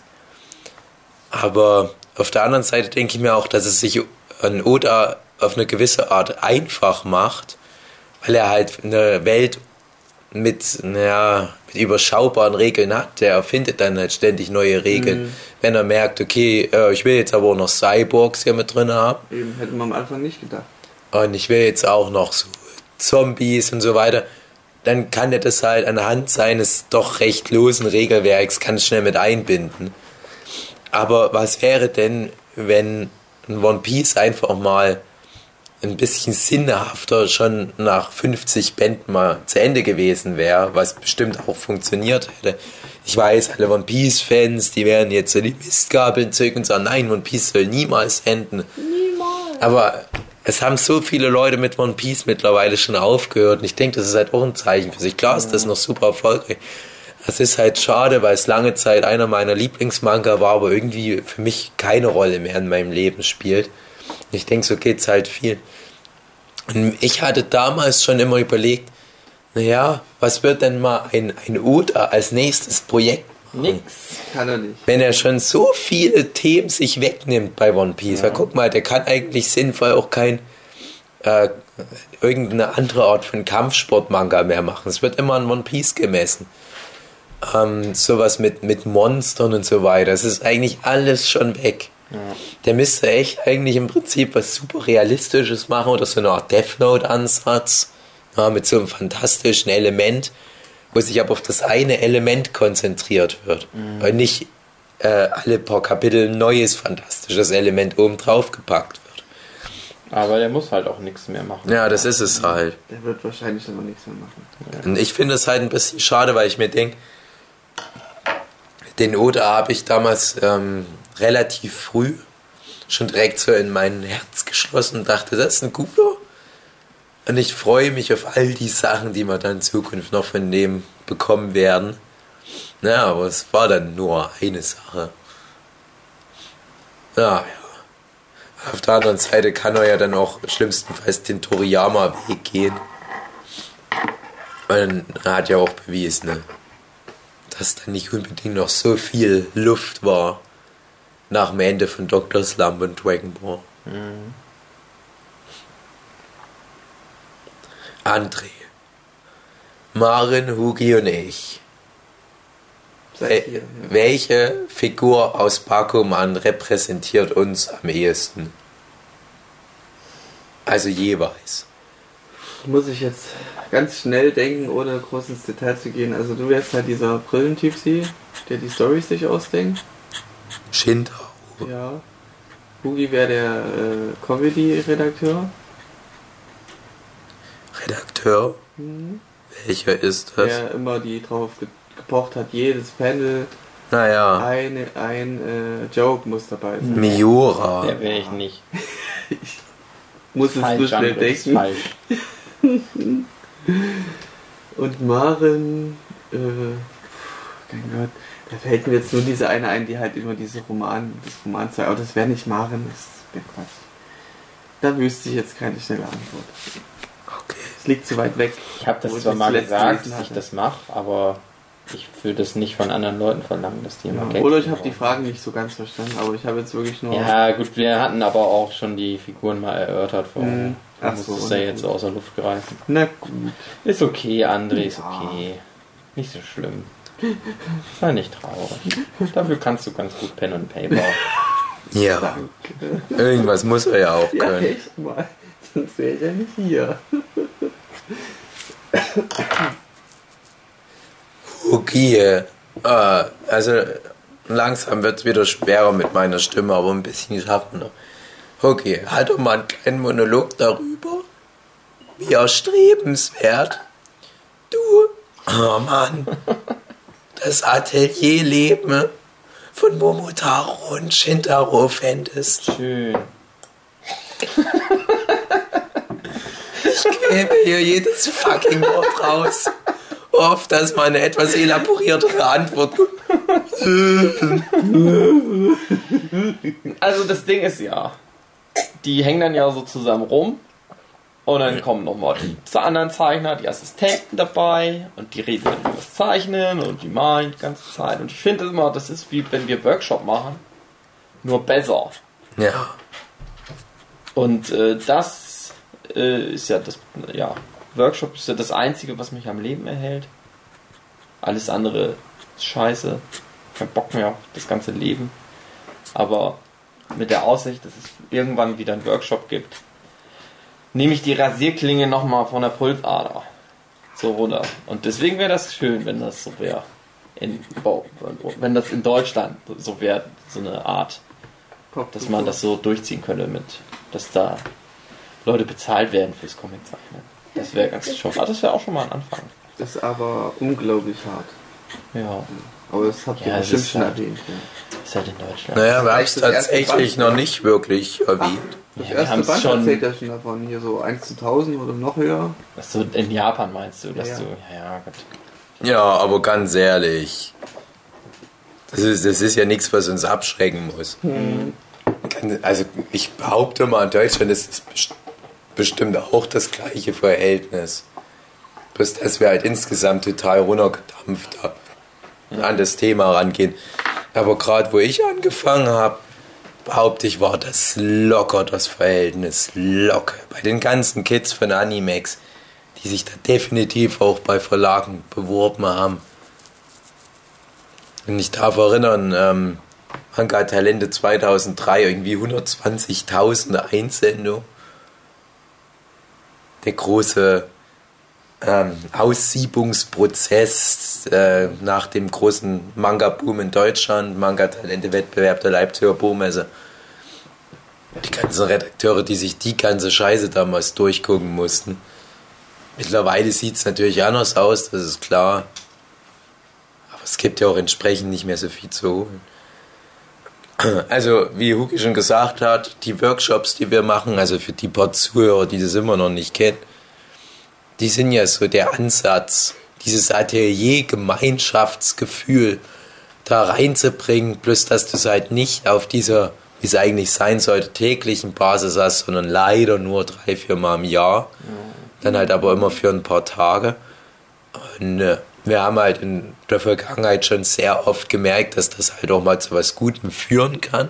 In letzter Zeit nehmen wir fast nur noch Bakuman-Podcasts auf oder spielen Pen Paper.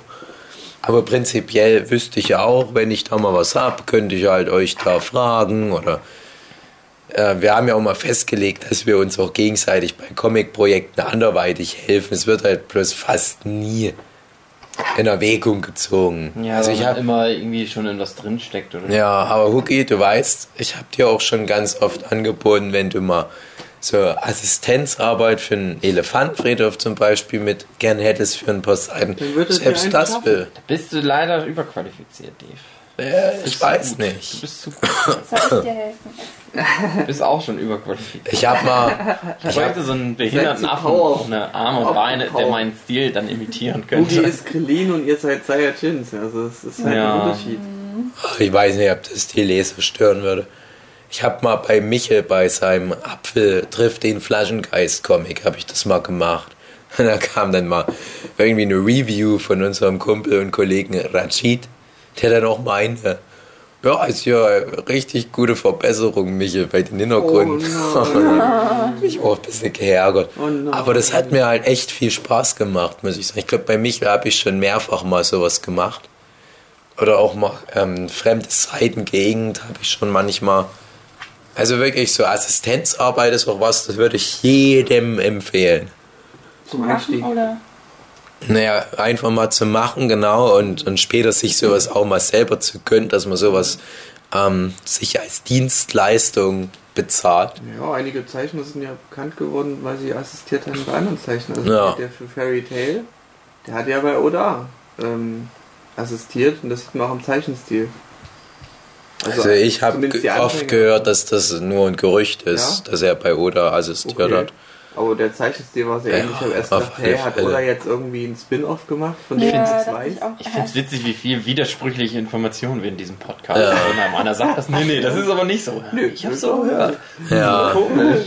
naja, Aber Fakt ist, dass der Stil ähnlich ist. genau. Ja. Ja. Das Also, das, das Ding ist halt einfach, als Assistenz lernst du so eine gewisse Demut auf der einen Seite, also vor dem ganzen Prozess, der da dahinter steckt.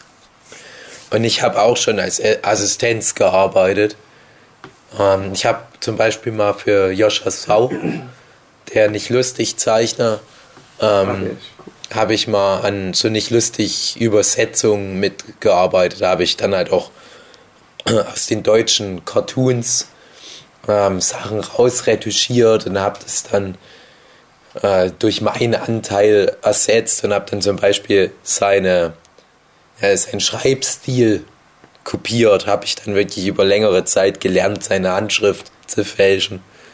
Ähm, und wenn dann manchmal Cartoons waren, wo dann äh, Schrift wirklich wie rein gemalt war, zum Beispiel Schrift, die von Aliens in ein Kornfeld reingebrannt wurde, dann musste ich das halt wirklich auch so nachmalen und mit so Aquarell wirklich das ersetzen. Und es war auf der einen Seite natürlich eine total belanglose ja, Knochenjobarbeit, weil das halt auch so eine Akkordarbeit war, wo du am Tag teilweise 100 solche Cartoons gemacht hast. Ja, 100 hättest du zeitlich gar nicht geschafft, aber es war immer sehr viel. Ich habe da teilweise, äh, gerade so wie jetzt, wir haben ja heute Silvester. Ihr Leute hört es an einem ganz anderen Tag, aber ja, es ist Silvester. Und ich weiß noch, dass ich mal die Zeit zwischen den Jahren mal wirklich nur wie so ein Roboter nicht lustig Cartoons, die ganzen Tage nur nicht lustig Cartoons gemacht habe.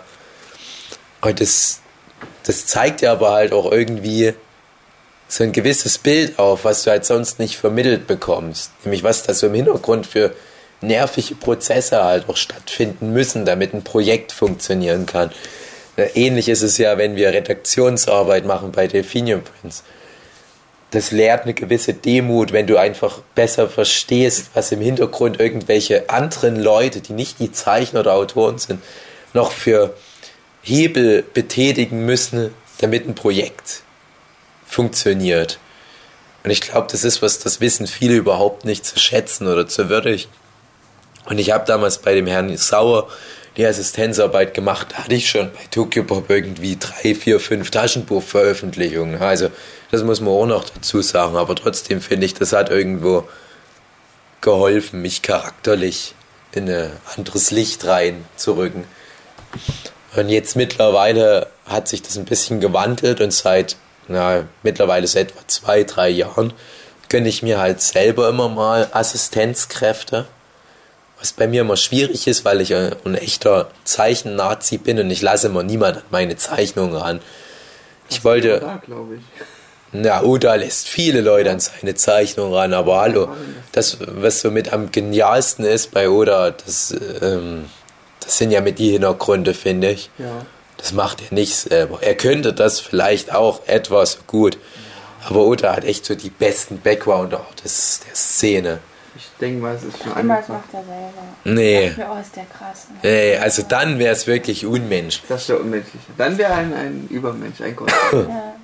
Da Ich habe mich immer an ihn orientiert. Ich Oh. muss mich da Ah. Nee, an nee, nee. Assistenten orientieren. Also das ist immer schwierig, weil selbst beim Lesen denke ich mir immer wieder, wie krass der Oda ist. Dann muss ich mir selber immer wieder in Erinnerung rufen. Aber er hat nicht gezeichnet, wie da dieses eine Marineschiff in das andere Schiff so reinbrettert und wie die Masten brechen und das alles. Das sind manchmal so Panel. Das sage ich euch, da wird ein Assistent die ganze Woche, die die Zeit haben, um das Kapitel zu liefern, nur an dem einen Highlight-Panel sitzen. Und Oda zeichnet ja, ähm, Oda zeichnet die Figuren, die Sprechblasen, Rauch und Wasser. Also passt da mal auf bei One Piece, das sind genau die Sachen, die er übernimmt. Er sagt all die Sachen, wo am meisten Dynamik drin ist. Das macht ihm am meisten Spaß und das will er sich nicht wegnehmen lassen. Manchmal fällt es halt auch derbe auf, so dieser Übergang zwischen Hauptzeichner und Assistent, aber One Piece ist schon ist echt eine richtig gute Lösung. One Piece ist ja auch nicht so überrastert, das finde ich immer ganz cool, wenn man das hinbekommt. Mit nur so zwei, drei Screentones, so ein Manga halt so eine gewisse Tiefe zu verleihen. Also wirklich Tiefe im Sinne von optisch. Räumliche Tiefe meinst du? Ja. Ja, was hat man da gerade noch? Genau, ähm, Assistenz. Und das ist halt echt ein Problem, was ich in Deutschland sehe, was wir auch schon bei Bakuman angesprochen hatten. Bei Bakuman gibt es relativ früh mal eine Figur, die Maren halt erwähnt hat. Ich denke, das ist die, ist, die du meinst. Es war auch schon ein etwas älterer Assistent. Der war dann der Chefassistent für das Team Ashirogi oder wie die sich nennen. Und da haben die noch so gefragt, ja, aber ist das für dich nicht frustrierend, für uns Pimpel hier so Assistenz zu machen und dann nur ein bisschen Hintergründe zu zeichnen? Der so, nö, das ist genau das, was er machen will. Der hat gar nicht die Ambition, Geschichten zu erzählen. Und das muss man halt auch würdigen, dass es halt Leute gibt, die wirklich nur Techniker sind, die nur Zeichner sind und sich gar nicht so in den Mittelpunkt drängen wollen. Und das fand ich damals auch ganz seltsam, weil ich mir als, als jemand, der seit relativ früher Kindheit sich halt eben genauso in den Mittelpunkt drängen will als Zeichner, er dachte, ja, aber warum macht man das denn dann? Ja, mittlerweile verstehe ich es halt besser. Also gerade wenn du Teil von einigen Projekten bist, die halt viele, viele Zahnräder im Getriebe haben.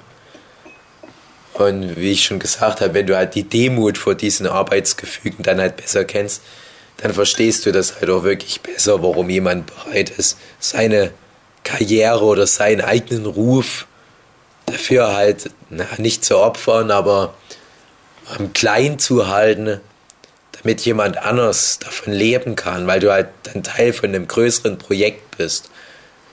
Und bei Oda, was der da an krassen Assistenten hat, die er halt auch sozusagen dann abzieht von professionellen Mangaka-Karrieren, nur damit die für ihn die geilsten Hintergründe machen, kann man halt auch auf der, einen, auf der einen Seite schade finden, auf der anderen Seite können die sich wahrscheinlich ja auch glücklich schätzen, dass sie halt Teil vom Team One Piece sind. Und ich wäre auch ganz gerne mal einfach nur so ein Rädchen im Getriebe. Ich habe mal der Nana zum Beispiel angeboten, Hintergründe für sie zu zeichnen. Aber ich glaube, sie hatte gedacht, dass das ein Witz ist. Naja, ich habe jedenfalls ähm, Ende der Geschichte niemanden gefunden, der für mich Hintergründe zeichnen kann. Eben weil es in Deutschland nicht so Leute gibt wie den Typ bei Bakuman, die halt sagen, ja, ich stelle halt mein, meine eigenen Ziele mal ein bisschen in den Hintergrund und äh, stelle meine Dienste jetzt unter die Fittiche von dieser Person, die halt vielleicht schon eine bessere Basis hat. Einfach von der Wahrscheinlichkeit ultra gering, dass es in Deutschland findest. Ja, Ich glaube, glaub, es gibt aber wirklich so Leute. Klar gibt's ja, aber finde ich. Ich meine, als ich jetzt mit Conventions angefangen habe, habe ich auch zum ersten Mal Kontakt mit Leuten gehabt, die keine Geschichten zeichnen wollen. Das Ja. war für mich auch komisch, erst im ersten Moment. ja. hey, hey, hey. das wäre echt die Sparte. Die mehr nur die kreativen Ja. die Stories mehr so machen, aber das Zeichnen mit dem Tonne kloppen könntest. Ja, es gibt beide. Und da, da ist mir dann halt wirklich mal klar geworden, dass halt nicht jeder Manga zeichnen kann oder möchte. Ja. Und ich glaube schon, wenn man die irgendwie besser erreichen könnte, wäre das eine Möglichkeit. Die können entweder Zeicherassistenten sich holen Ja. oder die schreiben halt Romane. Also, Ja, aber genau das ist ja das Problem. Also erstens Romane schreiben, da brauchen wir gar nicht davon anfangen, ob sich das in Deutschland lohnt. Vor allem nicht hm. Für Leute, die dann halt so klassische Manga-Stoffe an den Mann bringen man wollen. so. Und du findest ja nicht die Zeichner, weil jeder Zeichner in Deutschland der Meinung ist, er hat da narrativ die Weisheit mit Löffeln gefressen und er muss unbedingt seine eigene Story erzählen. Und ich finde, wir haben aktuell so eine Strömung in Deutschland, wo immer mehr Leute technisch perfektioniert werden. Also, ich weiß noch, wir mal die Gisem.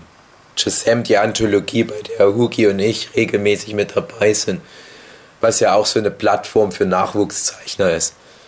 Als ich da das erste Mal mitgemacht habe, vor so knapp zehn Jahren war das, da hat man schon gesehen, okay, es sind Leute dabei, die haben echt Potenzial.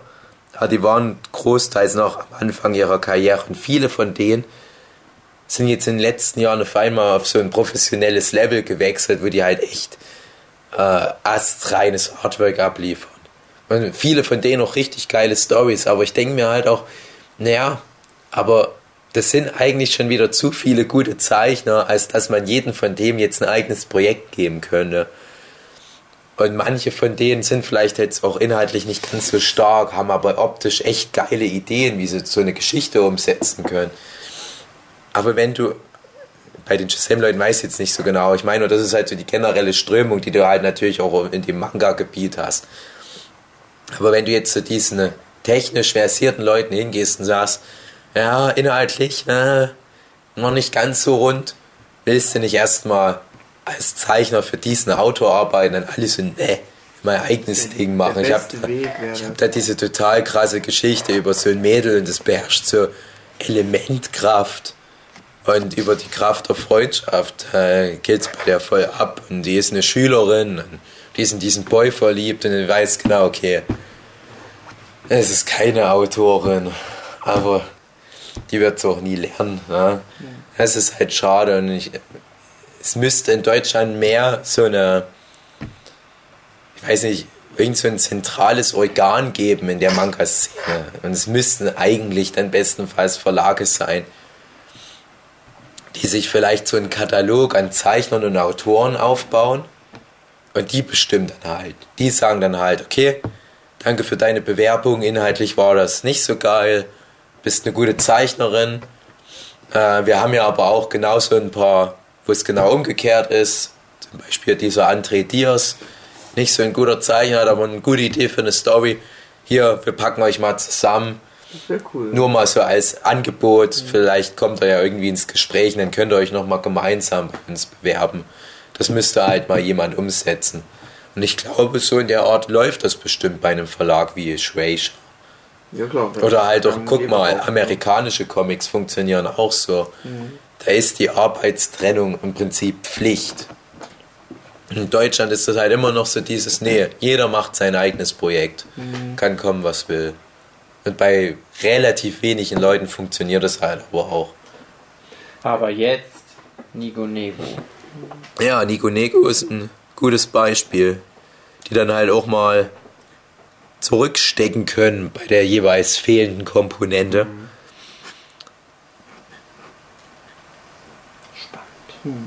Ja, das ist auch meist so eine Denkweise wie, ich mache mein eigenes Ding. Das kann auch manchmal gut ausgehen, weil man dann gegen die Regeln, die es halt existieren, vielleicht was Neues kreiert, was es so noch nie vorher gegeben hat, einfach weil man sich nie dran gehalten hat. Aber das ist urstes Glücksspiel. Und dann kann man das auch eher vergleichen mit, entweder du bringst dir selbst irgendeine Kampftechnik bei, oder also eine Jahrtausende Kampftechnik, die sie über Jahrtausende perfektioniert wurde, oder du lässt es dir beibringen, dem es auch nur beigebracht wurde und damit sparst du ja in dem Sinne die Zeit, weil einfach die Erfahrung schon übertragen wird. Das Prinzip halt von Lehrer und alles. Und das verwehrt man sich dann einfach komplett, weil man der Meinung ist, dann seinen Kopf Mhm. durchzusetzen, und das selber rausfinden will. Ähm, kann man machen, wie gesagt, aber das ist für meines Erachtens schon Glücksspiel. Also man sollte nie solche ähm, Möglichkeiten ablehnen. Ja, also das, was du gerade ansprichst, das hatten wir auch mal im, im schon Coco Podcast im Prinzip, dass du da halt dieses Kollektiv hast, was unter der Prämisse zusammenkommt, dass man sagt, wir helfen uns auch gegenseitig und decken gemeinsam die Schwachpunkte auf, die die einzelnen Elemente des Kollektivs haben. Dieser Zeichner ist zum Beispiel nicht so gut, was Comedy anbelangt. Dieser Zeichner macht vielleicht gute Charaktere, aber weiß nichts dann damit anzufangen. Und wir kritisieren uns gegenseitig und dann hast du halt aber immer ein paar Leute, die das nicht an sich ranlassen, die das halt als Beleidigung empfinden. Die dann halt meinen, nö, nö, ich bin auf dem richtigen Weg. Ich die dann halt vielleicht jahrelang sich, was du halt hast, dieser Lehrer-Sache verwehren, eben weil sie halt. Vielleicht so einen äh, Luftgespinst hinterherrennen. Und das erreichen die dann halt aber nie. Also gerade wenn ich mir jetzt bei Schon Coco das angucke, ähm, leider viel zu wenige von diesen talentierten Zeichnern sind dann halt wirklich groß rausgekommen. Da war halt echt viel Potenzial, was da rumschlummerte. Und ich glaube halt auch, dass da mit ein bisschen, also wir waren halt einfach zu jung, das haben wir ja schon bei Schon Gogo genannt, aber das ist halt genau das Problem. Du hast diese ganzen Leute mit diesem vielen Potenzial, aber du hast halt nicht das, was die Bakuman-Leute haben, halt so ein Organ wie eine schon Jump-Redaktion, die bei all diesen verschiedenen Leuten, die sie natürlich zwangsläufig mal bei schon Jump bewerben, die halt bei all den Leuten das Potenzial rausfedern können, die dann halt sehen, okay, dieser Typ, der hier diesen Comedy-Manga macht, der ist kein guter Zeichner, aber der hat einen geilen Sinn für Humor. Komm, scheiß drauf, kriegt eine Serie, packen wir noch ein paar Assistenten dazu, das passt schon. Äh, hier, Eiji, auch irgendwie geiler Zeichner, aber den muss man noch jemand ein bisschen erden. Und noch jemand für geile Hintergründe. Passt dann schon. Aber dass du halt jemanden hast, der so diesen ganzen Schwachsinn, der in den Köpfen der Zeichner rumgeht, den Autoren, so von wegen, ja, ich will die Welt verändern und ich bin der beste Mangaka. Brauchst halt jemanden, der das auf ein wirtschaftliches Level wieder runterbricht, der erkennt, das läuft bei dir, das läuft nicht, der dann noch so aus seinen Schubladen sich hier und da so seine Sachen rausnimmt, die da drauf packt und dann wird er ein, ich sag jetzt mal, nüchtern erstelltes Projekt raus. Hm. Und genau das musst du halt früher oder später einsehen. Das Mangaka sein, das ist halt nicht irgendwie so Träume und Hoffnung, sondern das ist letzten Endes Arbeit. Und ich habe das halt auch als professioneller Mangaka, das klingt immer in Deutschland so hochtrabend, aber habe ich das halt auch kennengelernt, professionell Comiczeichner sein, das ist immer ein endloser Kompromissprozess. Das ist immer abwägen, das ist diskutieren, das ist sich auf den kleinsten gemeinsamen Nenner letzten Endes mal einigen. Das ist von anderen Leuten Expertise dazu holen. Das ist aber niemals nur dein eigenes Ding durchziehen. Ich glaube, das ist noch nicht angekommen bei mhm. etwa 90% der Leute, die hierzulande sowas machen.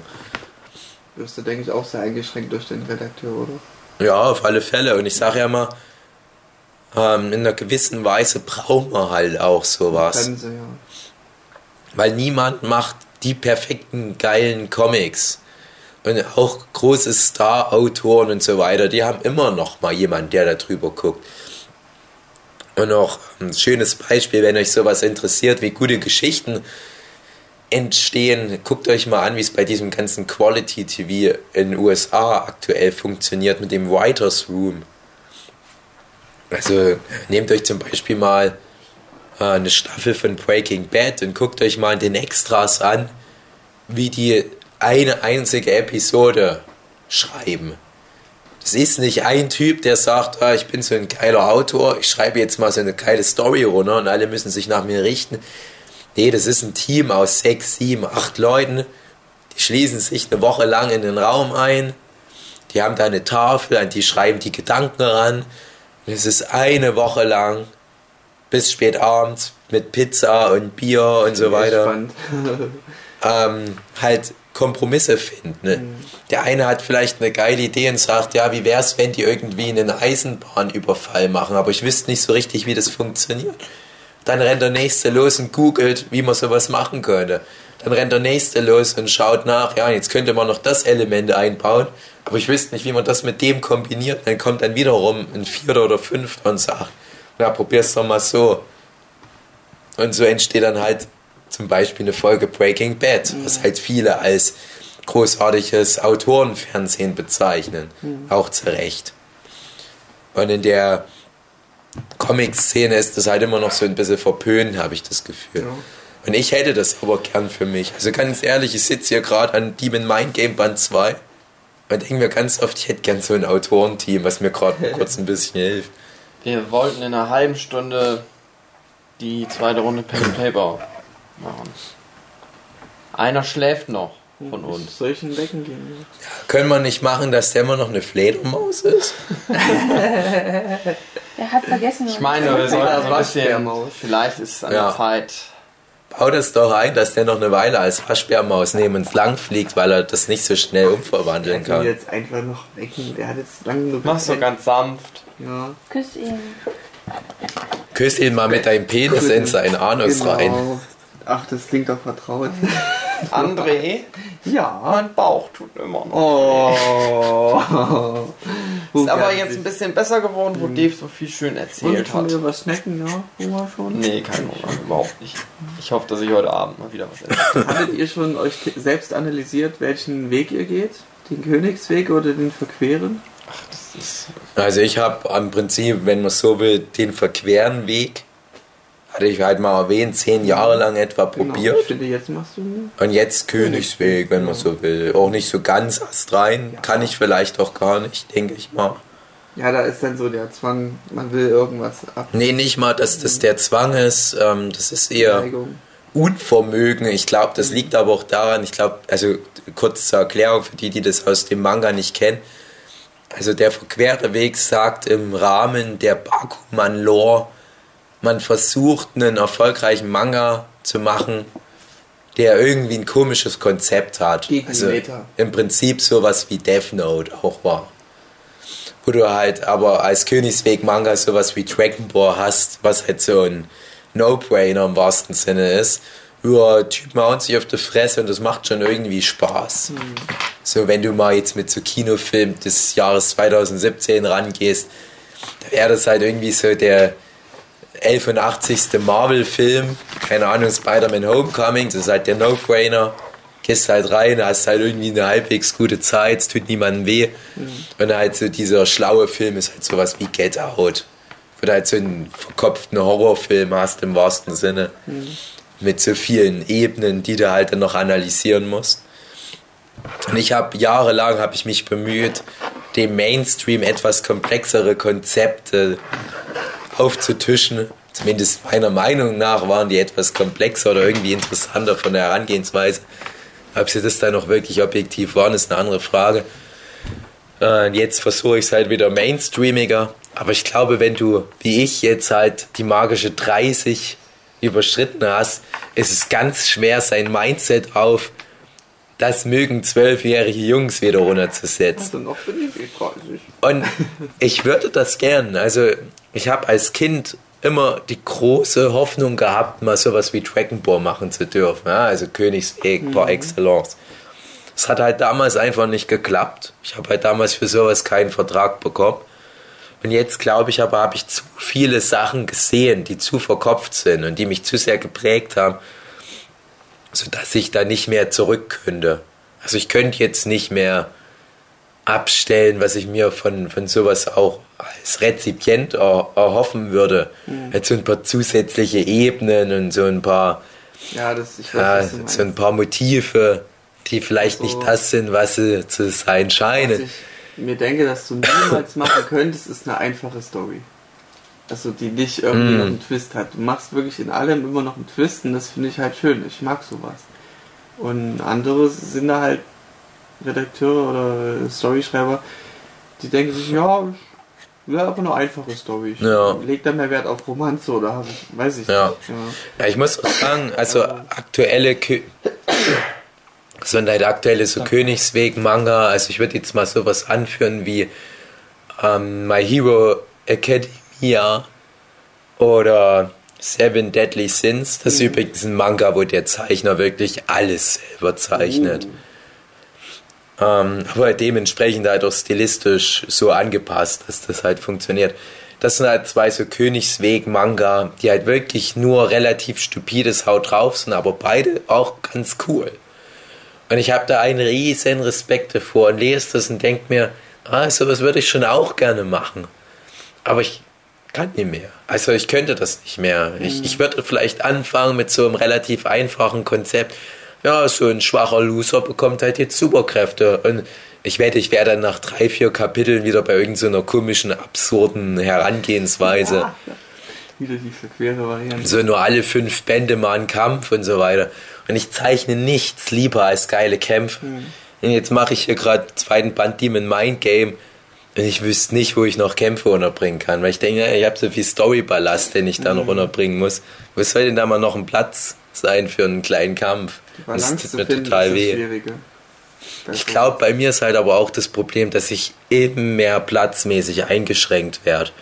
Gerade bei einem Demon Mind Game, du gehst halt nicht ran wie so ein schon Jump-Zeichner, der halt gesagt bekommt, mach einfach so lang, wie die Serie erfolgreich beim Laser- Laser-Voting abschneidet. Und dann kannst du halt machen, wie du denkst, solange es den Leuten gefällt. So in Deutschland bekommst du in der Regel immer am Anfang, bevor du überhaupt nur eine Seite gezeichnet hast, einen Vertrag, wo drin steht, das ist die Anzahl an Seiten, die du insgesamt hast. Du kriegst ein Band, zwei Bände, drei Bände, eigentlich nie mehr. Und jetzt guck mal, wie du das alles unterbringen willst. Und du bist nur unter Druck. Das merkt man auch definitiv. Also wenn du dir mein Demon Mind Game Band 1 anguckst, wenn du dir dann mal ein paar Monaten Demon Mind Game Band 2 anguckst, ich kann mir noch so viel Mühe geben, du wirst immer im Subtext mitschwingen haben. Ja, mit etwas mehr Platz hätte er mehr rausholen können. Da Ne? habe ich jetzt sogar eine Parallele, eine sehr aktuelle, sehr, sehr, sehr, sehr aktuelle Oh ja. Das Pen and Paper haben wir jetzt äh, den ersten Part durch und den zweiten machen wir jetzt gleich. Und Mhm. da habe ich gemerkt, okay, Kämpfe habe ich soweit okay interessant gemacht, aber die dauern zu lang. Das dauert einfach zu lang und frisst zu viel Ja. Zeit, wie man halt sagt, Platz für das Kapitel in dem Sinne. Und da habe ich mir jetzt gesagt, okay, dann muss ich das jetzt halt abkürzen, weil ich halt lieber äh, mehr Story machen will, Ja. als jetzt die Kämpfe. Ja, genau, Kämpfe das ist mehr genau so das. Unterhaltung und Story bringt, also unter, äh, ja, Story bringt halt die Story voran. Also Aber genau das ist halt dann die, die große Frage. Und ähm, auch nochmal, um es jetzt auf mein Demon Mind Game, den ich bei Tokyo Pop ja zeichne, falls es die Leute nicht kennen, nochmal zu ziehen. Äh, ich bin gerade mittendrin in Band 2 und ich habe halt auch so einen Schlusspunkt, wo ich in Band 2 am Ende hinkommen muss. Also das Genau. ist unumstößlich, da Oh. muss ich hin, so wie das du bei deinem ja. so wie du bei deinem Pen and Paper ja auch am Ende irgendwo das Ende Ende der. Kampagne erreichen musst. Und jetzt habe ich halt diese zwei kontrastierenden Wege, die ich gehen kann. Entweder ich sage, ich dumme den Weg zwischen Punkt A, also Anfang von dem Band, und Punkt B, Ende vom Band, den dumme ich runter. Und sage, naja, scheiß auf die vielen Figuren, die ich noch einbauen will, scheiß auf diese vielen Story-Verkettungen und so weiter. Ich mache es lieber unterhaltsamer und hau da viele lustige kleine Action-Szenen rein. Aber das ist halt genau das, was ich halt angesprochen habe, was mir so schwer fällt. Der eigentlich einfachere Weg fällt mir schwer. Aber auf der anderen Seite denke ich mir, mit dem verkopfteren Weg, nämlich halt mit viel Dialogen und so weiter ranzugehen, machst du es den Lesern auch nicht unbedingt leicht, weil dann die viele Leser vielleicht auch dann denken, ach no, noch mehr Gequatsche, oh, ich will ja lieber mal wieder eine lustige Action-Szene oder eine dumme Comedy einladen. Vielleicht mal beides, ein Kampf, der Story selbst dran Ja, das Beste, also das, das Optimum ist halt, dass du über Aktionen, sag ich mal, also jetzt nicht unbedingt Action in dem Sinne, aber Aktionen die Story voranbringst. Das Schlimmste, was du machen kannst, ist, zwei Leute setzen sich an den Tisch und bequatschen die Story. Sondern, ähm, gutes Beispiel, Leute bequatschen halt, was storyrelevant ist, aber währenddessen gibt es eine Verfolgungsjagd. Mhm, genau. Ja, Das Und das ist halt dann immer wieder bei mir halt das Ding. Aber bei mir ist jetzt schon wieder so wenig Platz, dass ich denke, ja, wo könnte ich denn jetzt mal noch so die großen Panel, die ich brauche für so eine Verfolgungsjagd mal mit einbauen. Und ich glaube, bei mir wird es jetzt echt so sein, ich zeichne das jetzt erstmal als Storyboard runter.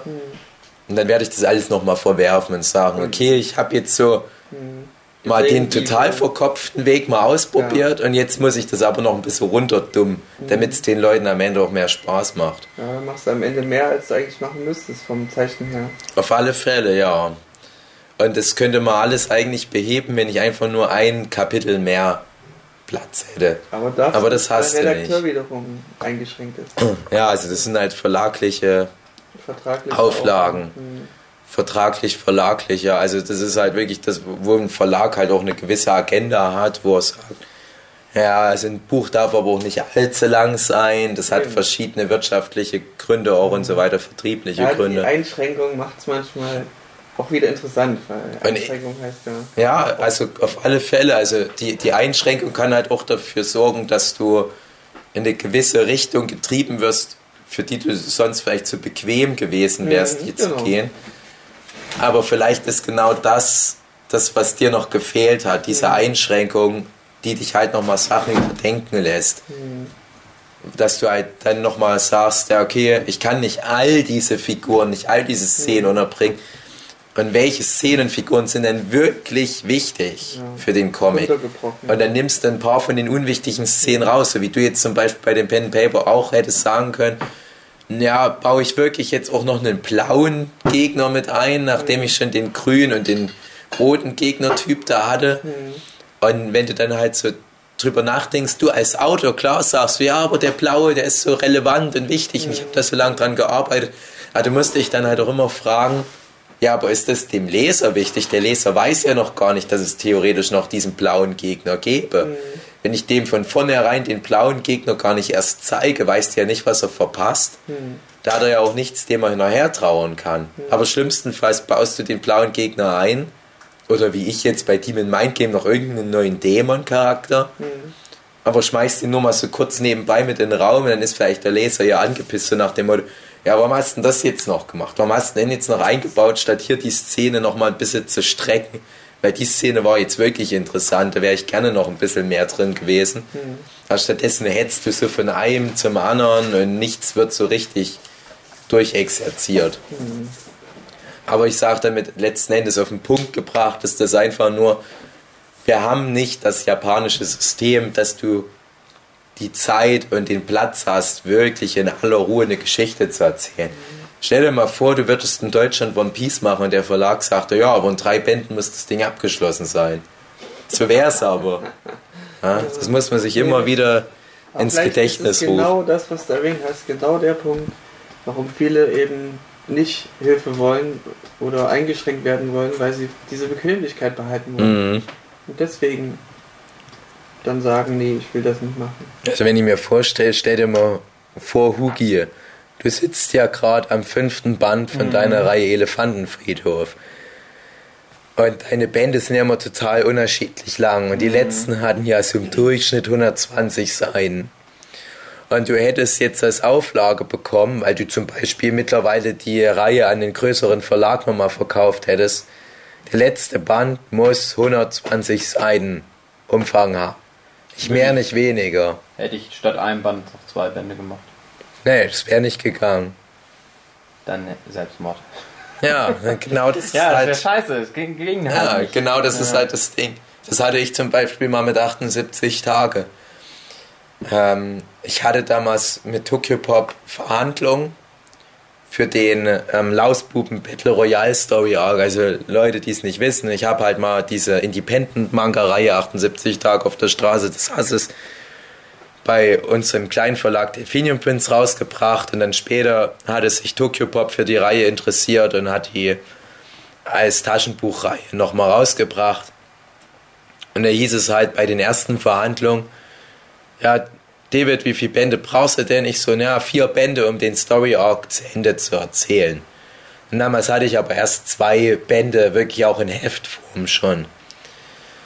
Das heißt, ich bin dann halt so daran gegangen an die restliche Story von dem Lausbuben Battle Royale Story Arc, dass ich halt wusste, okay, alles was jetzt noch passiert in dem Story Arc muss in zwei Bänden abgeschlossen sein. Und ich arbeite schon eine ganze Weile an dem dritten Band, wenn man so will, dann heißt es auf einmal, ah nee, es gibt doch nur drei Bände. Und es war zu einem Zeitpunkt, wo ich noch genau drei Kapitel hätte unterbringen können. Ich dachte, ja, fuck. Ja, da habe ich echt nochmal viel rückwirkend rumgestellt, habe hier und da nochmal ein bisschen dran rumgebastelt und so weiter. Und habe halt eine Geschichte, die für vier Bände gemacht war, in drei Bänden dann halbwegs erzählt. Mhm. Aber auch da glaube ich, das merkst du dann beim Lesen. Also, also es wären dann mehr Panel pro Seite und Action-Szenen kommen dann ein bisschen kürzer hinten raus. Ne? Das ist halt alles äh, äh, schwierig. Also man, man opfert halt ganz viel, was man sich halt vorher schon so ausgedacht hat, wo man dachte, ja, das wird echt so cool. Und dann fällt das alles der Schere zum Opfer. Ja. Ja, du hast halt jetzt als Elefantenfriedhofzeichner, als Indie-Zeichner immer noch halt den Vorteil, du kannst halt einfach alles reinhauen. Und schlimmstenfalls kannst ja, du jetzt ja auch immer noch sagen, ich splitte das noch auf zwei Bände, wenn du dich nicht auskäsen kannst. Das Einzige, was mich halt immer beschränkt, ist dann die Zeit und ja. eigenes Vermögen. Aber selbst die Zeit ist was, was niemand von dir abverlangt. Das ist ja mehr so dein eigenes Ideal. Ja, das ist aber. Ja, ja, ja, schon. Das ist der eigene Wille sozusagen, mhm. den man brechen muss. Aber das habe ich gemerkt, das kann ich ganz gut. Mich dem Projekt unterordnen, mein mhm. Leben einschränken. Habe ich halt keinen Spaß mehr im Leben. Das ist richtig so ich habe schon lange keinen Spaß mehr. Ich glaube nämlich auch ohne die, die Workshops, ich weiß auch nicht, wie ich mich da so motivationsmäßig über Wasser halten würde. Das ist bestimmt dann schön, wenn du so ein Atelier hast mit Zeichnern und dann immer wieder jeden Tag Gleichgesinnte triffst und denen dein Leid klagen kannst. Ich glaube auch, dass wenn du eine Freundin zum Beispiel hast, der du das erzählst, die interessiert es halt auch einfach irgendwann nicht mehr. Ja. Oder so normale Menschen in unserem Umfeld. Oder auch die Leute, die jetzt den Podcast hören und halt keine professionellen Zeichner sind. Oder halt generell Zeichner von mir aus. Wobei es selbst da einen Riesenunterschied gibt. Wenn du nur Zeichner bist, dann machst du das halt, wie du gerade Spaß hast. Ja. Und in dem Sinne ähm, sehe ich dich jetzt auch schon als professionellen Zeichner, Hugi, ja. in einer gewissen Art und Weise. Mhm. Weil du halt auch über den Duki. Punkt, oh, Duki, der Hund kommt. Oh. Ja, erzähl bitte Ja, weiter. weil du nämlich auch schon jetzt über diesen Level hinaus bist, wo du sagst, ich mach's nur, wie, wie gerade mir der Spaß jetzt zuläuft. Ja. Sondern du sagst auch, das ist jetzt deine Pflicht und gewisse Zeiten müssen eingehalten werden und so weiter. Und nur noch ganz kurz zum Abschluss ich hatte damals wirklich auch durch Bakuman noch echt so einen richtigen Schmacht bekommen, so eine Ateliergemeinschaft zu gründen. Ne? Und es gibt tatsächlich in Deutschland ein paar Nicht-Manga-Comic-Zeichner, die sowas mal gemacht haben und mit großem Erfolg auch. Ich hatte damals mit dem damaligen Tokyo Pop Chefredakteur, mit dem Dr. Joachim Kaps, mal darüber geschnackt, und der meinte, das ist doch überhaupt kein Problem. Ich habe ihm erzählt, wie teuer die Mieten in Chemnitz sind. 80 Quadratmeter für knapp über 400 Euro, inklusive Nebenkosten. Dann hat er gesagt, ach, und er dachte schon, ich sage jetzt eine realistische Zahl. Hey, 400 Euro im Monat kriegst du geschenkt. Mach mal. ich hatte halt wirklich von meinem Chefredakteur die Erlaubnis, das halt einfach durchzuziehen. Woran ist es letzten Endes gescheitert? Ich habe nicht die Leute gefunden, die da mitmachen. Oh Mann. Und Wenn ich doch nur in Chemnitz wohnen würde. Euro kriegst 12 Quadratmeter. Aber Dave, ja. ich habe dir auch schon angeboten, du könntest auch hier einfach einziehen. Ja. Es gibt ja, wo ich will. Platz und warme äh, Irgendwann warme vielleicht mal, aber erstmal hält es mich in meiner Heimat. Oh. Aber alle Leute, die das hören und denken, sie sind gut genug, um irgendwie in irgendeiner Form als Assistenzzeichner oder Autor oder wie auch immer dem krassen David Funaki Kollektiv beizutreten. Schreibt in die Comments und wir machen unsere eigene Schreibt, kleine Künstler-WG in Chemnitz. In die Comments, André. Aber ich äh, höre auch immer mal von Leuten, die dann mit mir auf so einem Weg zusammenarbeiten, dass dann der Spaß ganz schnell raus ist, weil ich auch ein ziemlicher Nazi bin in der Hinsicht. Ich bin sehr streng als, ich sage jetzt mal, Vorgesetzter in gewisser Hinsicht. Also meine Assistenten haben eigentlich auch keinen Spaß an der Arbeit.